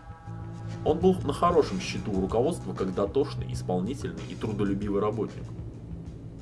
После смены на заводе он обычно отправлялся в спортзал, где остервенело тягал гантели и штанги. Два-три раза в неделю после вечерних тренировок он отправлялся на подработку в баре. Нет, он не мыл там посуду, как мог бы подумать кто-то из читателей. Рассел Джонсон работал вышибалой. В баре его, кстати, ценили высоко и по достоинству. Флегматичный и очень спокойный, Джонсон умудрялся одним своим видом и тихим голосом вразумить самых буйных и пьяных посетителей. Драться ему даже и не приходилось. Его вид и манеры производили такое впечатление физической мощи и казались настолько пугающими, что никто из посетителей благоразумно с ним не спорил, не пытался легаться и уж тем более не замахивался бутылкой. В общем, Рассел Джонсон был там на своем месте.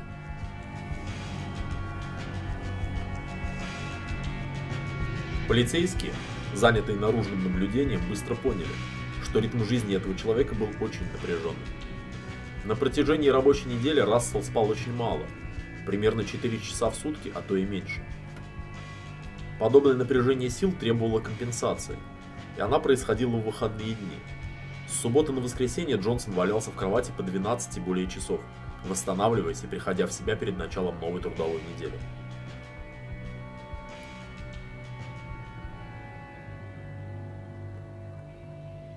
Поначалу никто из полицейских не знал о психиатрических проблемах подозреваемого. Однако уже первые дни слежки показали, что у этого парня черепицами шурша крыша едет не спеша. Прежде всего, при осмотре его квартиры выяснилось, что у Рассела весьма богатая домашняя аптека. Причем в ней присутствуют очень серьезные нейролептики и препараты ноотропной группы. Но дело было не только в этом.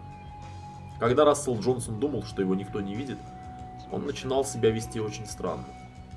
Усевшись в машину, он протирал руль гигиенической салфеткой, а другой вытирал руки. Проехав несколько кварталов, он выходил из машины и обходил какой-нибудь случайный дом кругом. Застывал на несколько минут, словно ожидая кого-то. Затем возвращался к машине. Усевшись на водительское кресло, он опять протирал руль и руки и только после этого запускал двигатель. Когда Рассел Джонсон в первый раз выкинул подобный фортель, офицеры наружки решили, что он готовится к нападению. Все четыре машины стянулись к дому, вокруг которого отправился на прогулку подозреваемый. А сотрудники полиции приготовили оружие, рассчитывая произвести арест в момент совершения преступления. Но после того, как Джонсон через некоторое время вернулся к автомашине, так и не сделав ничего предосудительного, возникло предположение о его осведомленности относительно ведущейся слежки. Впрочем, опасения эти оказались напрасны. Рассел Джонсон вовсе не догадывался о присутствии полицейских и свои странные прогулки неоднократно повторял и в дальнейшем. Сотрудники, посещавшие тот же спортзал, что и подозреваемый, тоже отметили причуды в поведении Джонсона. Перед подходом к штанге он обрабатывал руки антисептиком, надевал перчатки, занимался со штангой, затем отправлялся мыть руки. Вернувшись в зал, вновь обрабатывал руки антисептиком, надевал перчатки и повторял подход. В течение тренировки Рассел мыл руки по 5-6 раз. Воспользовавшись моментом, оперативники вскрыли шкафчик Джонсона и осмотрели вещи, которые тот всегда носил с собой. В их числе оказались флакон жидкого мыла, антисептик, увлажняющий крем для рук, две пары латексных перчаток. В сумке не оказалось ни ножей, ни веревок, ни электрошокера. Ничего из той чепухи, которую обыватели обычно связывают с преступным промыслом. Рассел Джонсон был таким человеком, который сам по себе являлся оружием. В этой связи забавно читать про набор насильника, найденный у Чикатило при обыске в 1984 году. Кухонный ножик, моток веревки и баночка вазелина. Ну конечно же, ну без вазелина ну никак нельзя изнасиловать. И вот одни болваны такую херь пишут, а другие с умным видом разносят по всем печатным и непечатным ресурсам. Полицейские, зная фамилию доктора, выписывавшего рецепты Джонсону, обратились к нему с просьбой рассказать о болезни его пациента, на что врач ответил отказом. Тогда оперативники засняли портативные кинокамеры странные перемещения подозреваемого по городу, его прогулки вокруг домов, постоянные протирания рук и прочие закидоны, и пригласили для консультации доктора Рассела Флейминга. Это был ведущий специалист психиатрической лечебницы в Пентенегюшине. Городке с населением немногим более 7 тысяч человек в 110 километрах к северу от Торонто. Лечебница эта была известна строгостью режима содержания больных, многие из которых являлись преступниками, направленными туда по приговору суда. Поскольку работники этой юдоли скорби работали в плотном контакте с представителями правоохранительных органов, Последние часто приглашали их для разного рода неформальных и негласных консультаций.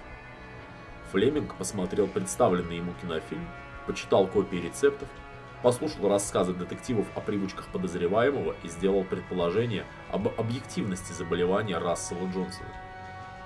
Поставить точный диагноз он, конечно, не смог, но признал, что человек, за которым ведется слежка, болен и в случае ареста вопрос о его психическом состоянии в момент совершения преступлений и возможной подсудности потребует проведения самой тщательной экспертизы. Помимо этого, Рассел Флеминг дал ценные рекомендации по тактике первого допроса Джонсона, если только решение об аресте будет все же принято.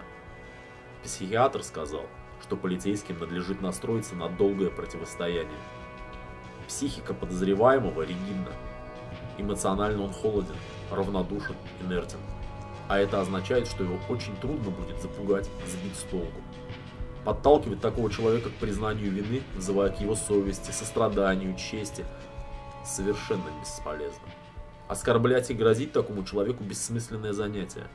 Он просто уйдет в себя и допрос на этом закончится. Задача допрашивающих должна будет сводиться к тому, чтобы раскачать психику подозреваемого, вызвать эмоциональную реакцию, истерику и даже панику. Совет, конечно, был хорош. Но учитывая, что никаких надежных улик следствия в своем распоряжении не имело, применить его на практике было совсем непросто. Единственной уликой, которая располагала следствие к последней декаде июля 1977 года, являлось совпадение групп крови Рассела Джонсона и убийц Дайан Бетс, Луэллы Джордж и Донны Велблу. Располагая спермой убийцы, оставленной на телах его жертв, криминалисты сумели установить групповую принадлежность его крови, но далее это пойти не могли. До первых попыток сопоставления ДНК в криминалистике оставалось еще десятилетия. Важность для суда обнаруженного совпадения групп крови Джонсона и убийцы переоценивать не следовало. Примерно 12% мужской части населения Онтарио имели ту же группу крови, так что защите не составило бы большого труда отвести эту улику. В течение недели силами полицейских управлений штата Онтарио и города Лондона осуществлялось скрытое наблюдение за подозреваемым, которое никаких особых результатов не принесло. Джонсон вел себя все эти дни весьма странно, но непонятные выходки ни в чем его не уличали. Так могло продолжаться долго, но никакой гарантии успеха оперативных мероприятий никто дать не мог. Зато риск обнаружения подозреваемым наружного наблюдения возрастал с каждым днем. Если бы Рассел Джонсон понял, что находится в разработке, то он мог бы успеть избавиться от улик, которые, по мнению следствия, оставались спрятаны где-то в его квартире.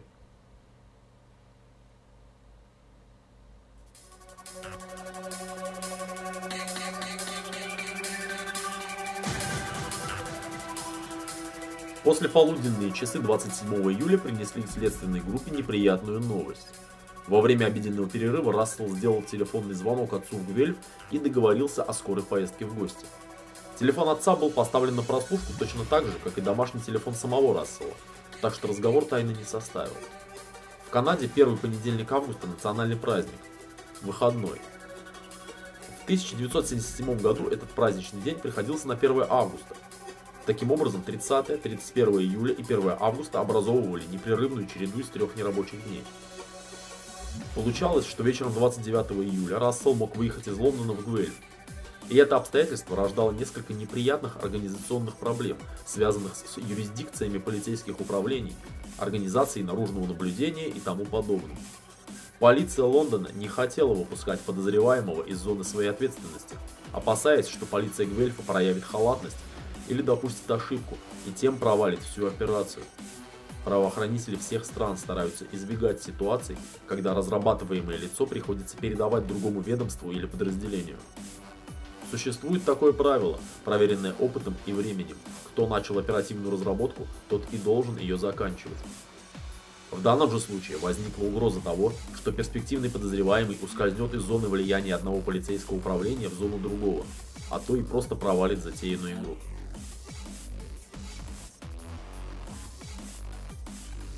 Поэтому 27 июля встал вопрос о дальнейшей стратегии расследования.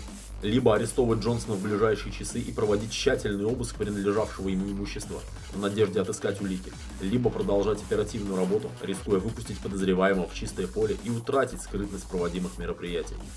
В принципе, каждое из направлений имело свои достоинства и недостатки, но в конечном итоге победила склонность чиновников к перестраховке. Джонсона было решено брать и колоть. Правда, улик для колки не было, Вообще. Убийца не оставлял на месте преступления отпечатков пальцев, что казалось совсем неудивительным, принимая во внимание любовь Рассела Джонсона к перчаткам. Имевшее место совпадение групп крови подозреваемого и убийцы являлось всего лишь совпадением и, строго говоря, ничего не доказывало. Такая же группа крови была еще примерно у 90 тысяч половозрелых мужчин, жителей провинции Онтарио. Вся надежда следствия сводилась к тому, чтобы добиться признания Джонсоном своей вины, до возможному обнаружению каких-то улик при тщательном обыске. Вот, собственно, и все. Арест подозреваемого и его первый допрос поручили двум опытнейшим детективам полиции Лондона Роберту Янгу и Ларри Россу. Росс был полицейским в третьем поколении. Он задерживал и допрашивал более дюжины опасных убийц. По канадским меркам это очень серьезный опыт. Существует такое предание, официально никогда не подтвержденное, что прокурор Майкл Мартин предупредил обоих следующим образом – либо вы арестовываете Рассела и добиваетесь его признания в ходе первого же допроса, либо вы ничего не добиваетесь и в этом случае извиняетесь перед ним и выпускаете на свободу. Вы допрашиваете его от начала и до конца, и вас никто не сменит. В Древней Греции матери говорили уходящим на бой воинам со щитом либо на щите, подразумевая, что сын либо победит, либо погибнет в бою. Королевский прокурор в данном случае сказал примерно то же самое. Либо детективы добиваются успеха и колют убийцу, либо выбранная ими стратегия допроса проваливается, и в этом случае никто им не поможет в минуту позора. Цинично, но очень действенно. В архиве полиции Онтарио хранится аудиозапись ареста Рассела Джонсона. Квартира Рассела была напичкана скрытыми микрофонами, так что все было прекрасно слышно от начала и до конца. Когда-нибудь мы, возможно, услышим, как же именно это произошло. Росс и Янг вошли в квартиру Джонсона без всякого сопровождения, хотя вокруг дома находилось не меньше дюжины полицейских, готовых вмешаться при любом признаке того, что что-то пошло не так. Джонсону было сообщено о необходимости незамедлительно проехать в полицейское управление. Тот воспринял это требование абсолютно спокойно. Попросил дать ему пару минут на то, чтобы одеться и обуться. За это время он также помыл руки. Допрос начался незамедлительно по приезду управления. За его ходом следила большая группа полицейских и прокурорских работников. В числе наблюдателей присутствовал и упоминавшийся выше психиатр Рассел Флеминг. В самом начале допроса Джонсону предъявили постановление об аресте и поинтересовались, понимает ли он суть выдвинутых против него обвинений. Тот ответил утвердительно, заявил, что готов во всем сотрудничать и отказывается от вызова защитника. Он отрицал свою причастность к убийствам женщин, отвечал спокойно и лаконично полемику с детективами не втягивался. Стало ясно, что подозреваемый оказался крепким орешком, и сложно было понять, как же именно можно от него добиться признательных показаний.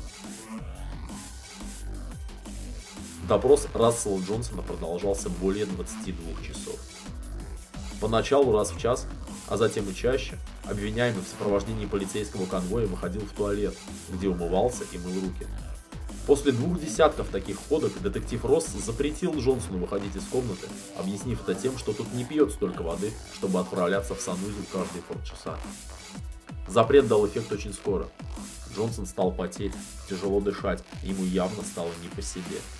Наблюдавший за ходом допроса психиатр Флеминг предположил, что обвиняемый переживает паническую атаку и, возможно, в ближайшее время с ним случится нервный срыв. Так и произошло. В начале 22 часа допроса Рассел расплакался и признался в том, что болезненные помрачения рассудка толкали его на преступление. Рассказ Джонсона произвел тяжкое впечатление и превзошел все ожидания правоохранителей. Согласно утверждениям арестованного, тот нарушал предписание наблюдавшего за ним психиатра и не принимал согласно графику назначенные лекарства в нужной дозировке. Причина для такого поведения была на редкость тривиальна – Лекарства вызывали сонливость, вялость, упадок сил. От них терялась координация движений, ухудшалась быстрота реакции и становилось невозможно сосредоточиться. Но самый неприятный побочный эффект заключался в том, что Джонсон просто не мог заставить себя заниматься культуризмом. Мышцы делались ватными, при малейшем усилии начинался тремор, безумное сердцебиение. Рассел нашел выход из положения. Он произвольно уменьшал дозировку и пропускал прием лекарств, что позволяло ему чувствовать себя более-менее нормально и купировать острые формы присущих ему расстройств. Подобной тактикой он придерживался уже давно, лет 10 или около того. Подобная тактика, однако, имела один серьезный недостаток. В какой-то момент Джонсон почувствовал, что не в силах управлять своими сексуальными потребностями. Похотливые импульсы толкали его порой на странные даже для него самого выходки. Он мог остановить автомобиль, за рулем которого сидел, выйти из него и схватить за ягодицы проходившую по тротуару девушку, после чего вернуться к машине и уехать. Он мог подолгу, по часу и более, сидя в машине, бесцельно рассматривать проходящих мимо женщин. Он не делал попыток познакомиться с ними или хотя бы переброситься парой слов, просто тупо таращился. Когда наваждение проходило, он сам поражался тому, на что тратил время. С 1969 года он начал в ночное время проникать в дома без цели совершить хищение. Ему просто нравилось прикосновение к чужой жизни. Джонсона интересовали женские вещи. Если в доме оказывались вещи мужчин, он на них даже не обращал внимания. Зато он нюхал духи, рассматривал нижнее женское белье, вытаскивал всю бижутерию. Иногда он забирал особенно понравившиеся вещи, но очень быстро избавлялся от похищенного, потому что, придя в себя, понимал, насколько опрометчив такой поступок. Поначалу Джонсон вылезал в индивидуальные дома, однако через некоторое время понял, что с точки зрения техники проникновения гораздо проще попадать в квартиры. Не надо ломать замки, разбивать стекла, отжимать филенки. Достаточно подтянуться на руках и войти через балконную дверь. Если балконная дверь заперта, то можно встать ногами на перила и, подтянувшись еще раз, подняться на балкон этажом выше. Джонсон подтягивался без особых затруднений более 30 раз, так что мог вскарабкаться на самое высокое жилое здание в Лондоне, даже не вспотев. Свои вылазки он совершал по ночам, обычно в полнолуние, либо ближайшей к нему ночи.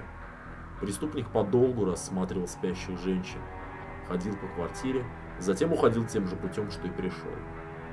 После таких вояжей он хорошо спал и на утро даже сам не верил в реальность ночного приключения. Джонсон заявил на допросе и впоследствии это повторял, что частенько на следующий день приезжал к тому дому, в который проникал ночью, и, рассматривая его, пытался понять, действительно ли он влезал наверх по балконам, или это была всего лишь игра воображения. Подобный дуализм, кстати, характерен для шизофреников. Они часто путают реальность с фантазиями и оказываются неспособны отличить реальные события от ярких видений. В какой-то момент Джонсон решился перейти от созерцательной прогулки по чужой квартире к нападению на ее хозяйку. Впервые это случилось в октябре 1973 года. Тогда он задушил в кровати молоденькую девушку. Понаблюдав в течение нескольких дней за домом жертвы и не увидев полицейских, Джонсон понял, что совершенное им убийство осталось незамеченным. Последовавшая после допроса проверка показала, что 19 октября 1973 года в собственной кровати в квартире на четвертом этаже дома в Лондоне была найдена мертвой 21-летняя студентка университета Мэри Хикс. Удивительно, но врач-терапевт после поверхностного осмотра тела решил, что следов насилия нет – и в качестве причины смерти указал аллергическую реакцию на прописанное лекарство. Поскольку смерть молодой женщины не квалифицировалась как подозрительная, полицию никто не вызывал, и труп был похоронен без вскрытия. То, как просто оказалось убить и остаться незамеченным, немало удивило Рассела Джонсона. Первое убийство доставило ему много острых и даже захватывающих ощущений, а потому он решил повторить опыт при первом же удобном случае. Такой случай представился через месяц во время поездки к отцу в Гвельф. Рассел сообщил отцу, что планирует вечером сходить в бар. И, если повезет, то отыщет там женщину и задержится до утра. Вместо этого он отправился на машине колесить по городу. И эта прогулка в конечном итоге привела Джонсона в квартиру 42-летней Элис Релстон. Беззвучно подняться на третий этаж и войти в квартиру труда для него не составило. Убедившись, что Элис находится дома одна, преступник влез к ней в кровать, закрыл лицо подушкой, перенес на пол и там задушил. Затем перенес труп обратно, вымыл пол и лег в кровать к теплому трупу, точно к живой женщине. Рассел пережил такое половое возбуждение, что дважды с небольшим интервалом совокупился с телом. Уходя, он подоткнул одеяло под самый подбородок трупа, включил ночник и вложил в правую руку книгу. Смерть Элис Релстон, лечащий женщину-врач, объяснил склеротическими изменениями сосудов. По его мнению, смерть была естественной, и потому в полицию никто из родственников не обратился. Вплоть до признания Джонсона, сделанного ранним утром 29 июля 1977 года, никому и в голову не приходилось считать, что смерть Элис имела криминальный характер. Весна следующего, 1974 года, была в Онтарио ранней и дружной. Уже в последней декаде февраля вовсю светило яркое солнце, было не по сезону тепло. Рассел Джонсон подобно всем психически больным людям, был очень чувствителен к погодным аномалиям и солнечной активности. Ранняя весна его вштырила сильнее бутылки водки, и он понял, что хочет совершить новое убийство. Как скоро это должно произойти, являлось лишь вопросом времени. В воскресную ночь с 3 на 4 марта он пустился в новое путешествие по лондонским балконам. В квартире на четвертом этаже Джонсон обнаружил спящую молодую женщину, которую в привычной уже манере задушил, а затем осуществил половой акт с трупом. Приводя в порядок место преступления, убийца вновь вложил в руку жертве книгу, словно бы та умерла в момент вечернего чтения. Кстати, в дальнейшем убийца фокус с книгой в руках не повторял. Он понимал, что если начнут находить женщин, скоропостижно умерших во время чтения ночью, то это может показаться подозрительным. Джонсон припомнил, что жертву звали Элеонор. Это имя он прочитал на оборотной стороне фотографии с изображением убитой женщины и мужчины на пляже. Но вот фамилию назвать затруднился. Проверка, проведенная после допроса, показала, что речь шла об Элеонор Хартвик, 27-летней медсестре, найденной мертвой в собственной квартире 4 марта 1974 года. Ее родители и жених испытывали сомнения относительно естественных причин смерти и настояли на вызове полиции. По иронии судьбы, на место убийства в числе прочих выезжал и детектив Донован Эндрюс, участвовавший впоследствии в розысках любителя скакать по балкону. Тогда же, в марте 74-го, Эндрюс ничего подозрительного в смерти 27-летней женщины не увидел. Помимо признаний в совершении трех убийств, о которых канадские правоохранители ничего не знали, Рассел Джонсон сообщил о своей виновности в убийствах Дорис Браун, Даяны Бейтс, Луэллы Джордж и Донны Уэллбул. Другими словами, он подтвердил предположение о том, что все эти случаи связаны с одним и тем же человеком. Рассказывая об убийстве Дорис Браун, Джонсон уточнил, что осмотрел квартиру до нападения и обнаружил спавших в разных комнатах мать и дочь. Некоторое время он колебался, не зная, кого выбрать в качестве объекта нападения. В конце концов, решил, что полненькая Лора не так привлекательна, как худощавая Дорис, поэтому остановил выбор на матери. Рассудил он иначе, и поутру оказалось бы, что скоропостижная смерть настигла девочку в ее день рождения.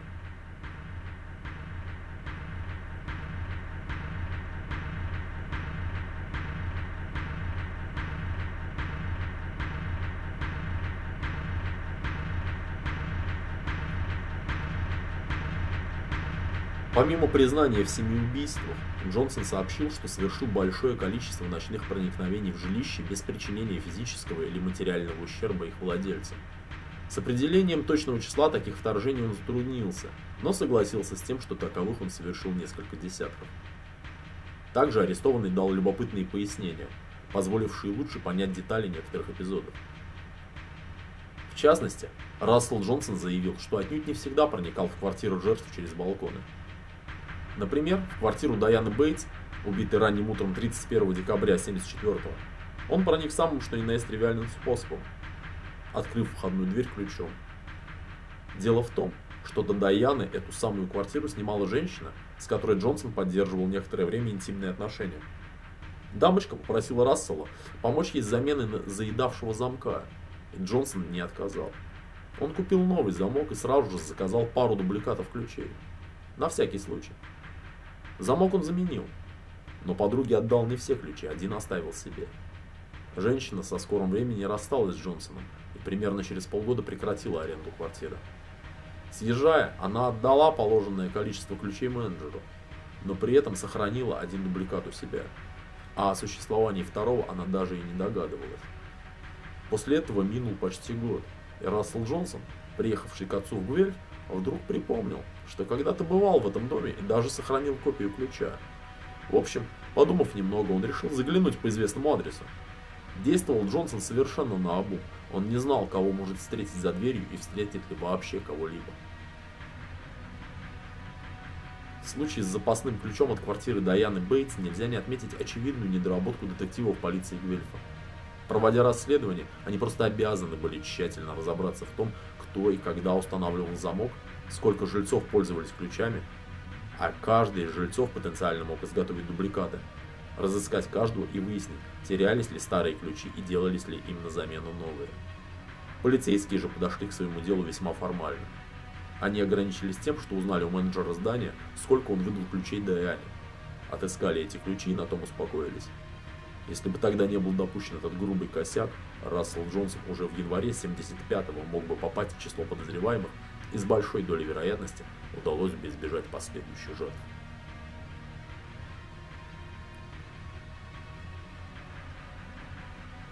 Помимо рассказа об обстоятельствах проникновения в квартиру Дайаны Бейтс, Рассел Джонсон объяснил, как попал в квартиру последней жертвы – Донны Велдблум.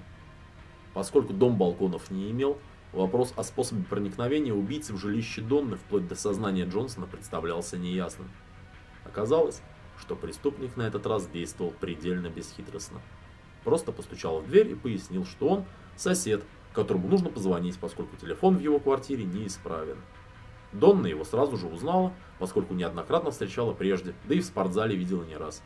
Она без колебаний пустила убийцу за порог.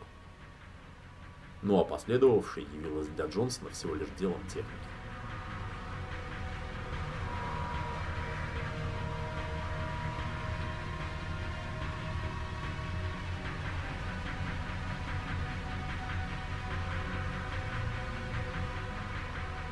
После допроса, растянувшегося почти на сутки, арестованного передали для освидетельствования психиатру Расселу Флемингу.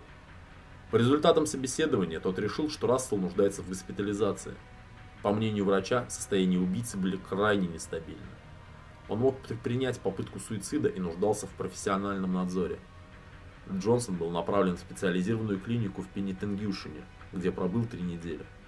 В условиях стационара была проведена первая судебно-психиатрическая экспертиза, которая признала объективность хронического заболевания Джонсона шизофренией и констатировала, что тот страдает от острых эпизодов психотического характера, во время которых теряет связь с реальностью и не способен контролировать свои волевые импульсы. Подобное заключение экспертизы фактически делало убийцу неподсудным. Когда Джонсона вернули в тюрьму, он отказался от сотрудничества со следствием и заявил, что нуждается в адвокате. Таковой был ему назначен. Им оказался Валдис Либис, этнический латыш, вывезенный в годы Второй мировой войны с оккупированной фашистами территории Советского Союза еще ребенком. Либис построил защиту Джонсона на доказательстве его невменяемости, что, в общем-то, представлялось в сложившейся ситуации самым разумным. Надо отметить, что власти довольно долго не сообщали об аресте Джонсона, очевидно затрудняясь с оценкой судебной перспективы расследования.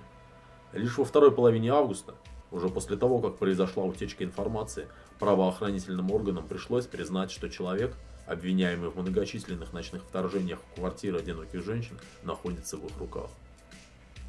После ареста Джонсона была инициирована большая ревизия медицинских документов, связанных со случаями подозрительных смертей женщин в Гвельфе и Лондоне, начиная с 1969 года. Помимо семи случаев, уже известных правоохранительным органам, были обнаружены еще 9 или 10, которые, по некоторым признакам, соответствовали криминальной манере Джонсона. Сам преступник никогда не признавал свою вину в каких-либо убийствах, кроме тех семи, о которых рассказал на первом допросе. Так что некоторая неясность все же осталась. Фамилии неподтвержденных жертв никогда правоохранительными органами не разглашались. Так же, впрочем, как и подозрительные обстоятельства их смерти – нет полной ясности и с точным числом проникновений в чужие жилища. Твердо известно о 12 таких случаях, но сам Джонсон признавал, что их, по-видимому, много больше. Возможно, около 30. Уточнить это число невозможно просто в силу того, что некоторое количество такого рода вторжений осталось незамеченным самими жертвами. Другим интересным моментом явилось то, что прокуратура, недовольная экспертизой Флеминга и его коллег, назначила повторную психиатрическую экспертизу, которая была поручена Дугласу Виквейру, профессору психиатрии Университета Западного Онтарио. Виквейр в целом согласился с симптоматикой, описанной прежде его коллегами из клиники в Пенитенгюшине, но вывод сделал немного иной. По его мнению, Рассел Джонсон не демонстрировал такого разрушения волевой сферы, которое лишало его способности отдавать отчет в совершаемых поступках, предвидеть их последствия и управлять своим поведением. В целом, ретроперспективно оценивая действия Джонсона во время совершения преступлений, трудно не согласиться с мнением Никвейра. Убийца прекрасно маскировал свое присутствие на месте преступления. принимал меры для того, чтобы убийство выглядело как ненасильственная смерть. Душил подушкой, перетаскивал жертву на пол, чтобы не измять постельное белье. Избавлялся от улик, выбрасывал похищенные вещи. Во время совершения преступления тщательно соблюдал скрытность, не шумел, не включал свет. Подобные осторожность и предусмотрительность никак не соответствовали поведению сумасшедшего, не способного управлять собой. Соответственно, Рассел Джонсон должен считаться подсудным и может держать ответ за содеянное. В принципе, детали эти уже не очень-то и важны, поскольку любому было ясно, что человека вроде Рассела Джонсона надо убирать из общества навсегда. А как это будет проделано на самом деле? Поместят ли его в тюрьму или же в сумасшедший дом? Вопрос не принципиальный, а скорее технический. В январе-феврале 1978 года состоялся суд над Расселом Джонсоном.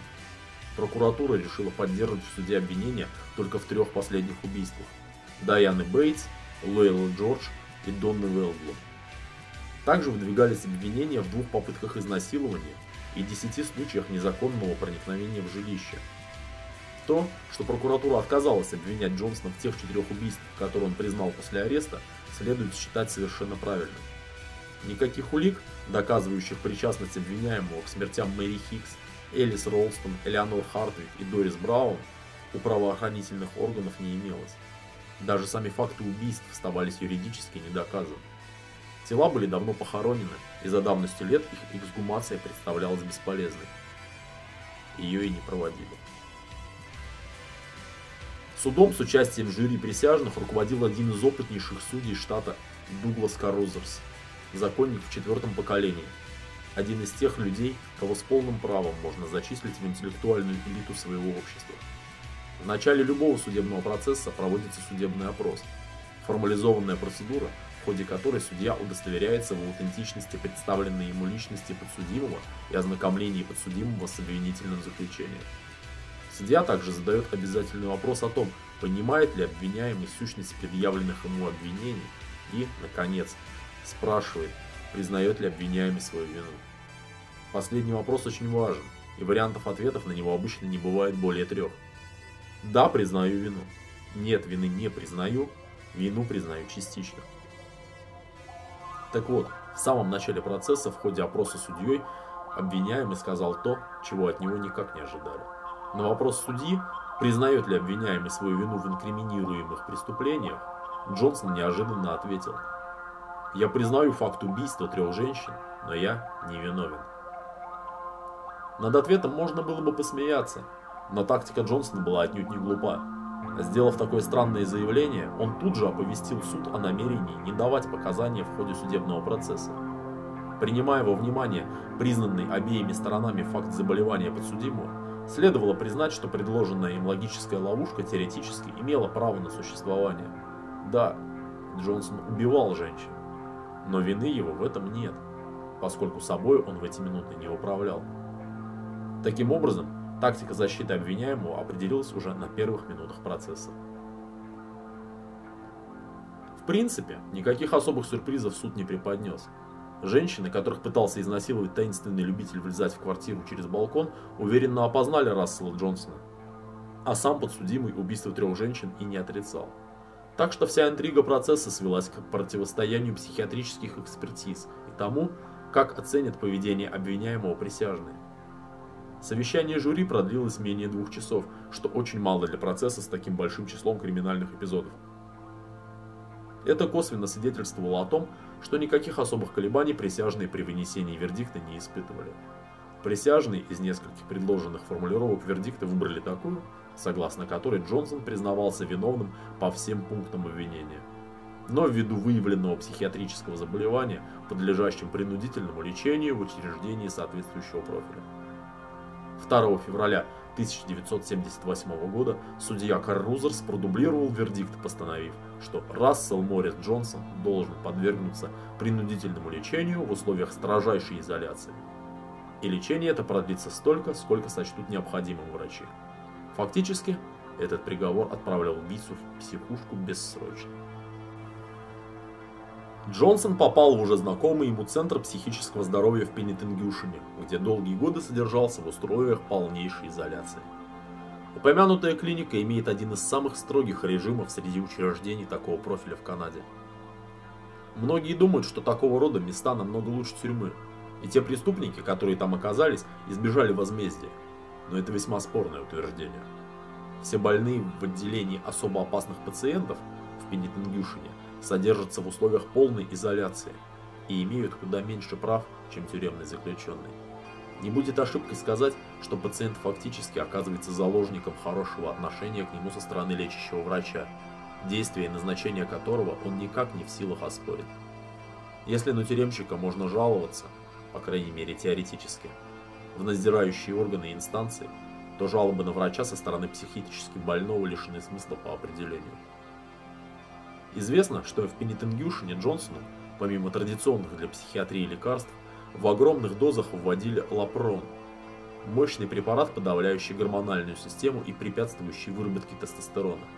Применение лапрона влечет множество сопутствующих осложнений, разрушение иммунной системы, аллергические реакции, провоцирует астму, заболевания сердца.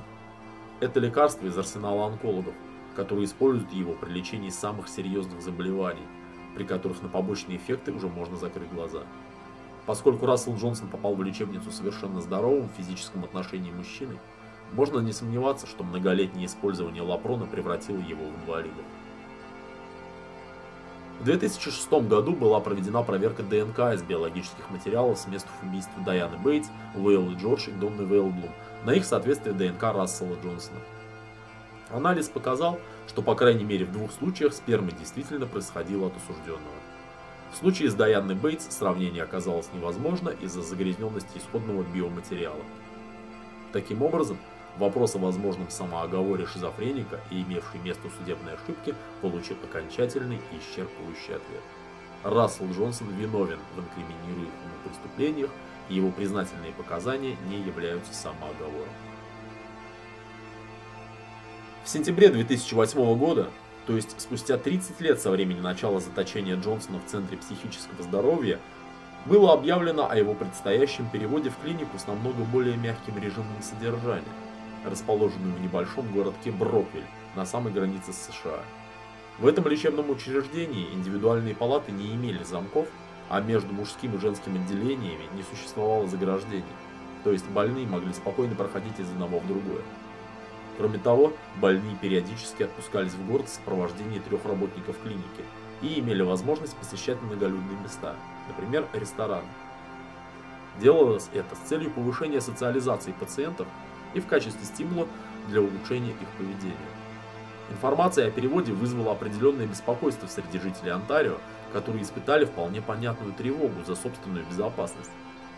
В 2008 году Джонсону исполнился 61 год, и было неясно, каковы его физические кондиции. Сможет ли он при желании совершить нападение на трех сопровождающих санитаров и справиться с ними, или обманом ускользнуть из-под их опеки. Врачи уверяли, что физические возможности Джонсона существенно понизились в сравнении с тем уровнем, что он демонстрировал 30 лет назад, но признавали, что определенный риск в работе с психически больными людьми существует всегда. Тем не менее, давалось понять, что решение о переводе уже принято и отменено не будет. Насколько можно судить, на момент написания данного очерка Рассел Моррис Джонсон жив, разумеется, нездоров и содержится в клинике психиатрического профиля в городе Броквилл.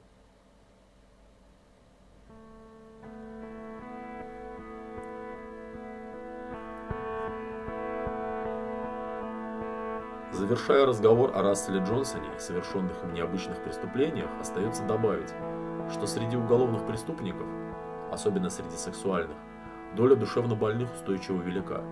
Точной статистики нет, но по разным оценкам 25-30% из числа осужденных имеют выраженные психиатрические отклонения и нуждаются в лечении и надзоре соответствующего профиля.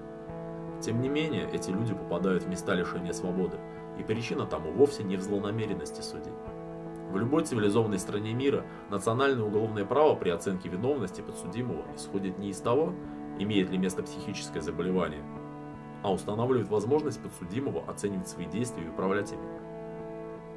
Быть больным и не управлять собой – это совсем не одно и то же. Этот очерк начался с упоминания правила Оккама, и им же его следует закончить.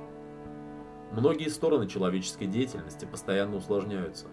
Научно-технический прогресс, наполнивший нашу жизнь необыкновенными устройствами и технологиями, яркое тому подтверждение. Вслед за прогрессом и урбанизацией меняются люди и шаблоны наших взаимодействий. Население развитых государств поголовно становится атеистичным. Мы наблюдаем массовый отказ от традиционных семейных отношений, усложняются межполовые отношения, отношения в области занятости, люди начинают зарабатывать не ходя из дома и так далее. Криминальная активность, как одна из форм взаимодействия человека с окружающим миром, тоже претерпевает неуклонные усложнения. Многие преступления настолько сложны по своему замыслу и реализации, что понять их сущность не специалисту чрезвычайно сложно. Не вызывает сомнений, что пресловутая бритва Оккома не работает при анализе криминальной активности. Это не значит, что нет преступлений незатейливых или откровенно глупых. Разумеется, такие происходят, и их даже довольно много. Но надо ясно понимать, что простые объяснения не являются вселенской истиной и всеобщим правилом. Тот, кто с умным видом пытается доказать обратное и громогласно поминает старика Оккома по делу и без дела, является тривиальным неучим и демагогом. Как гласит китайская пословица, пустое ведро громче гремит. Пусть гремит. Не надо спорить с упоротой образованщиной из поколения ЕГЭ, ведь, возражая дураку, вы рискуете оказаться в ситуации, когда окружающие не увидят между вами разницы.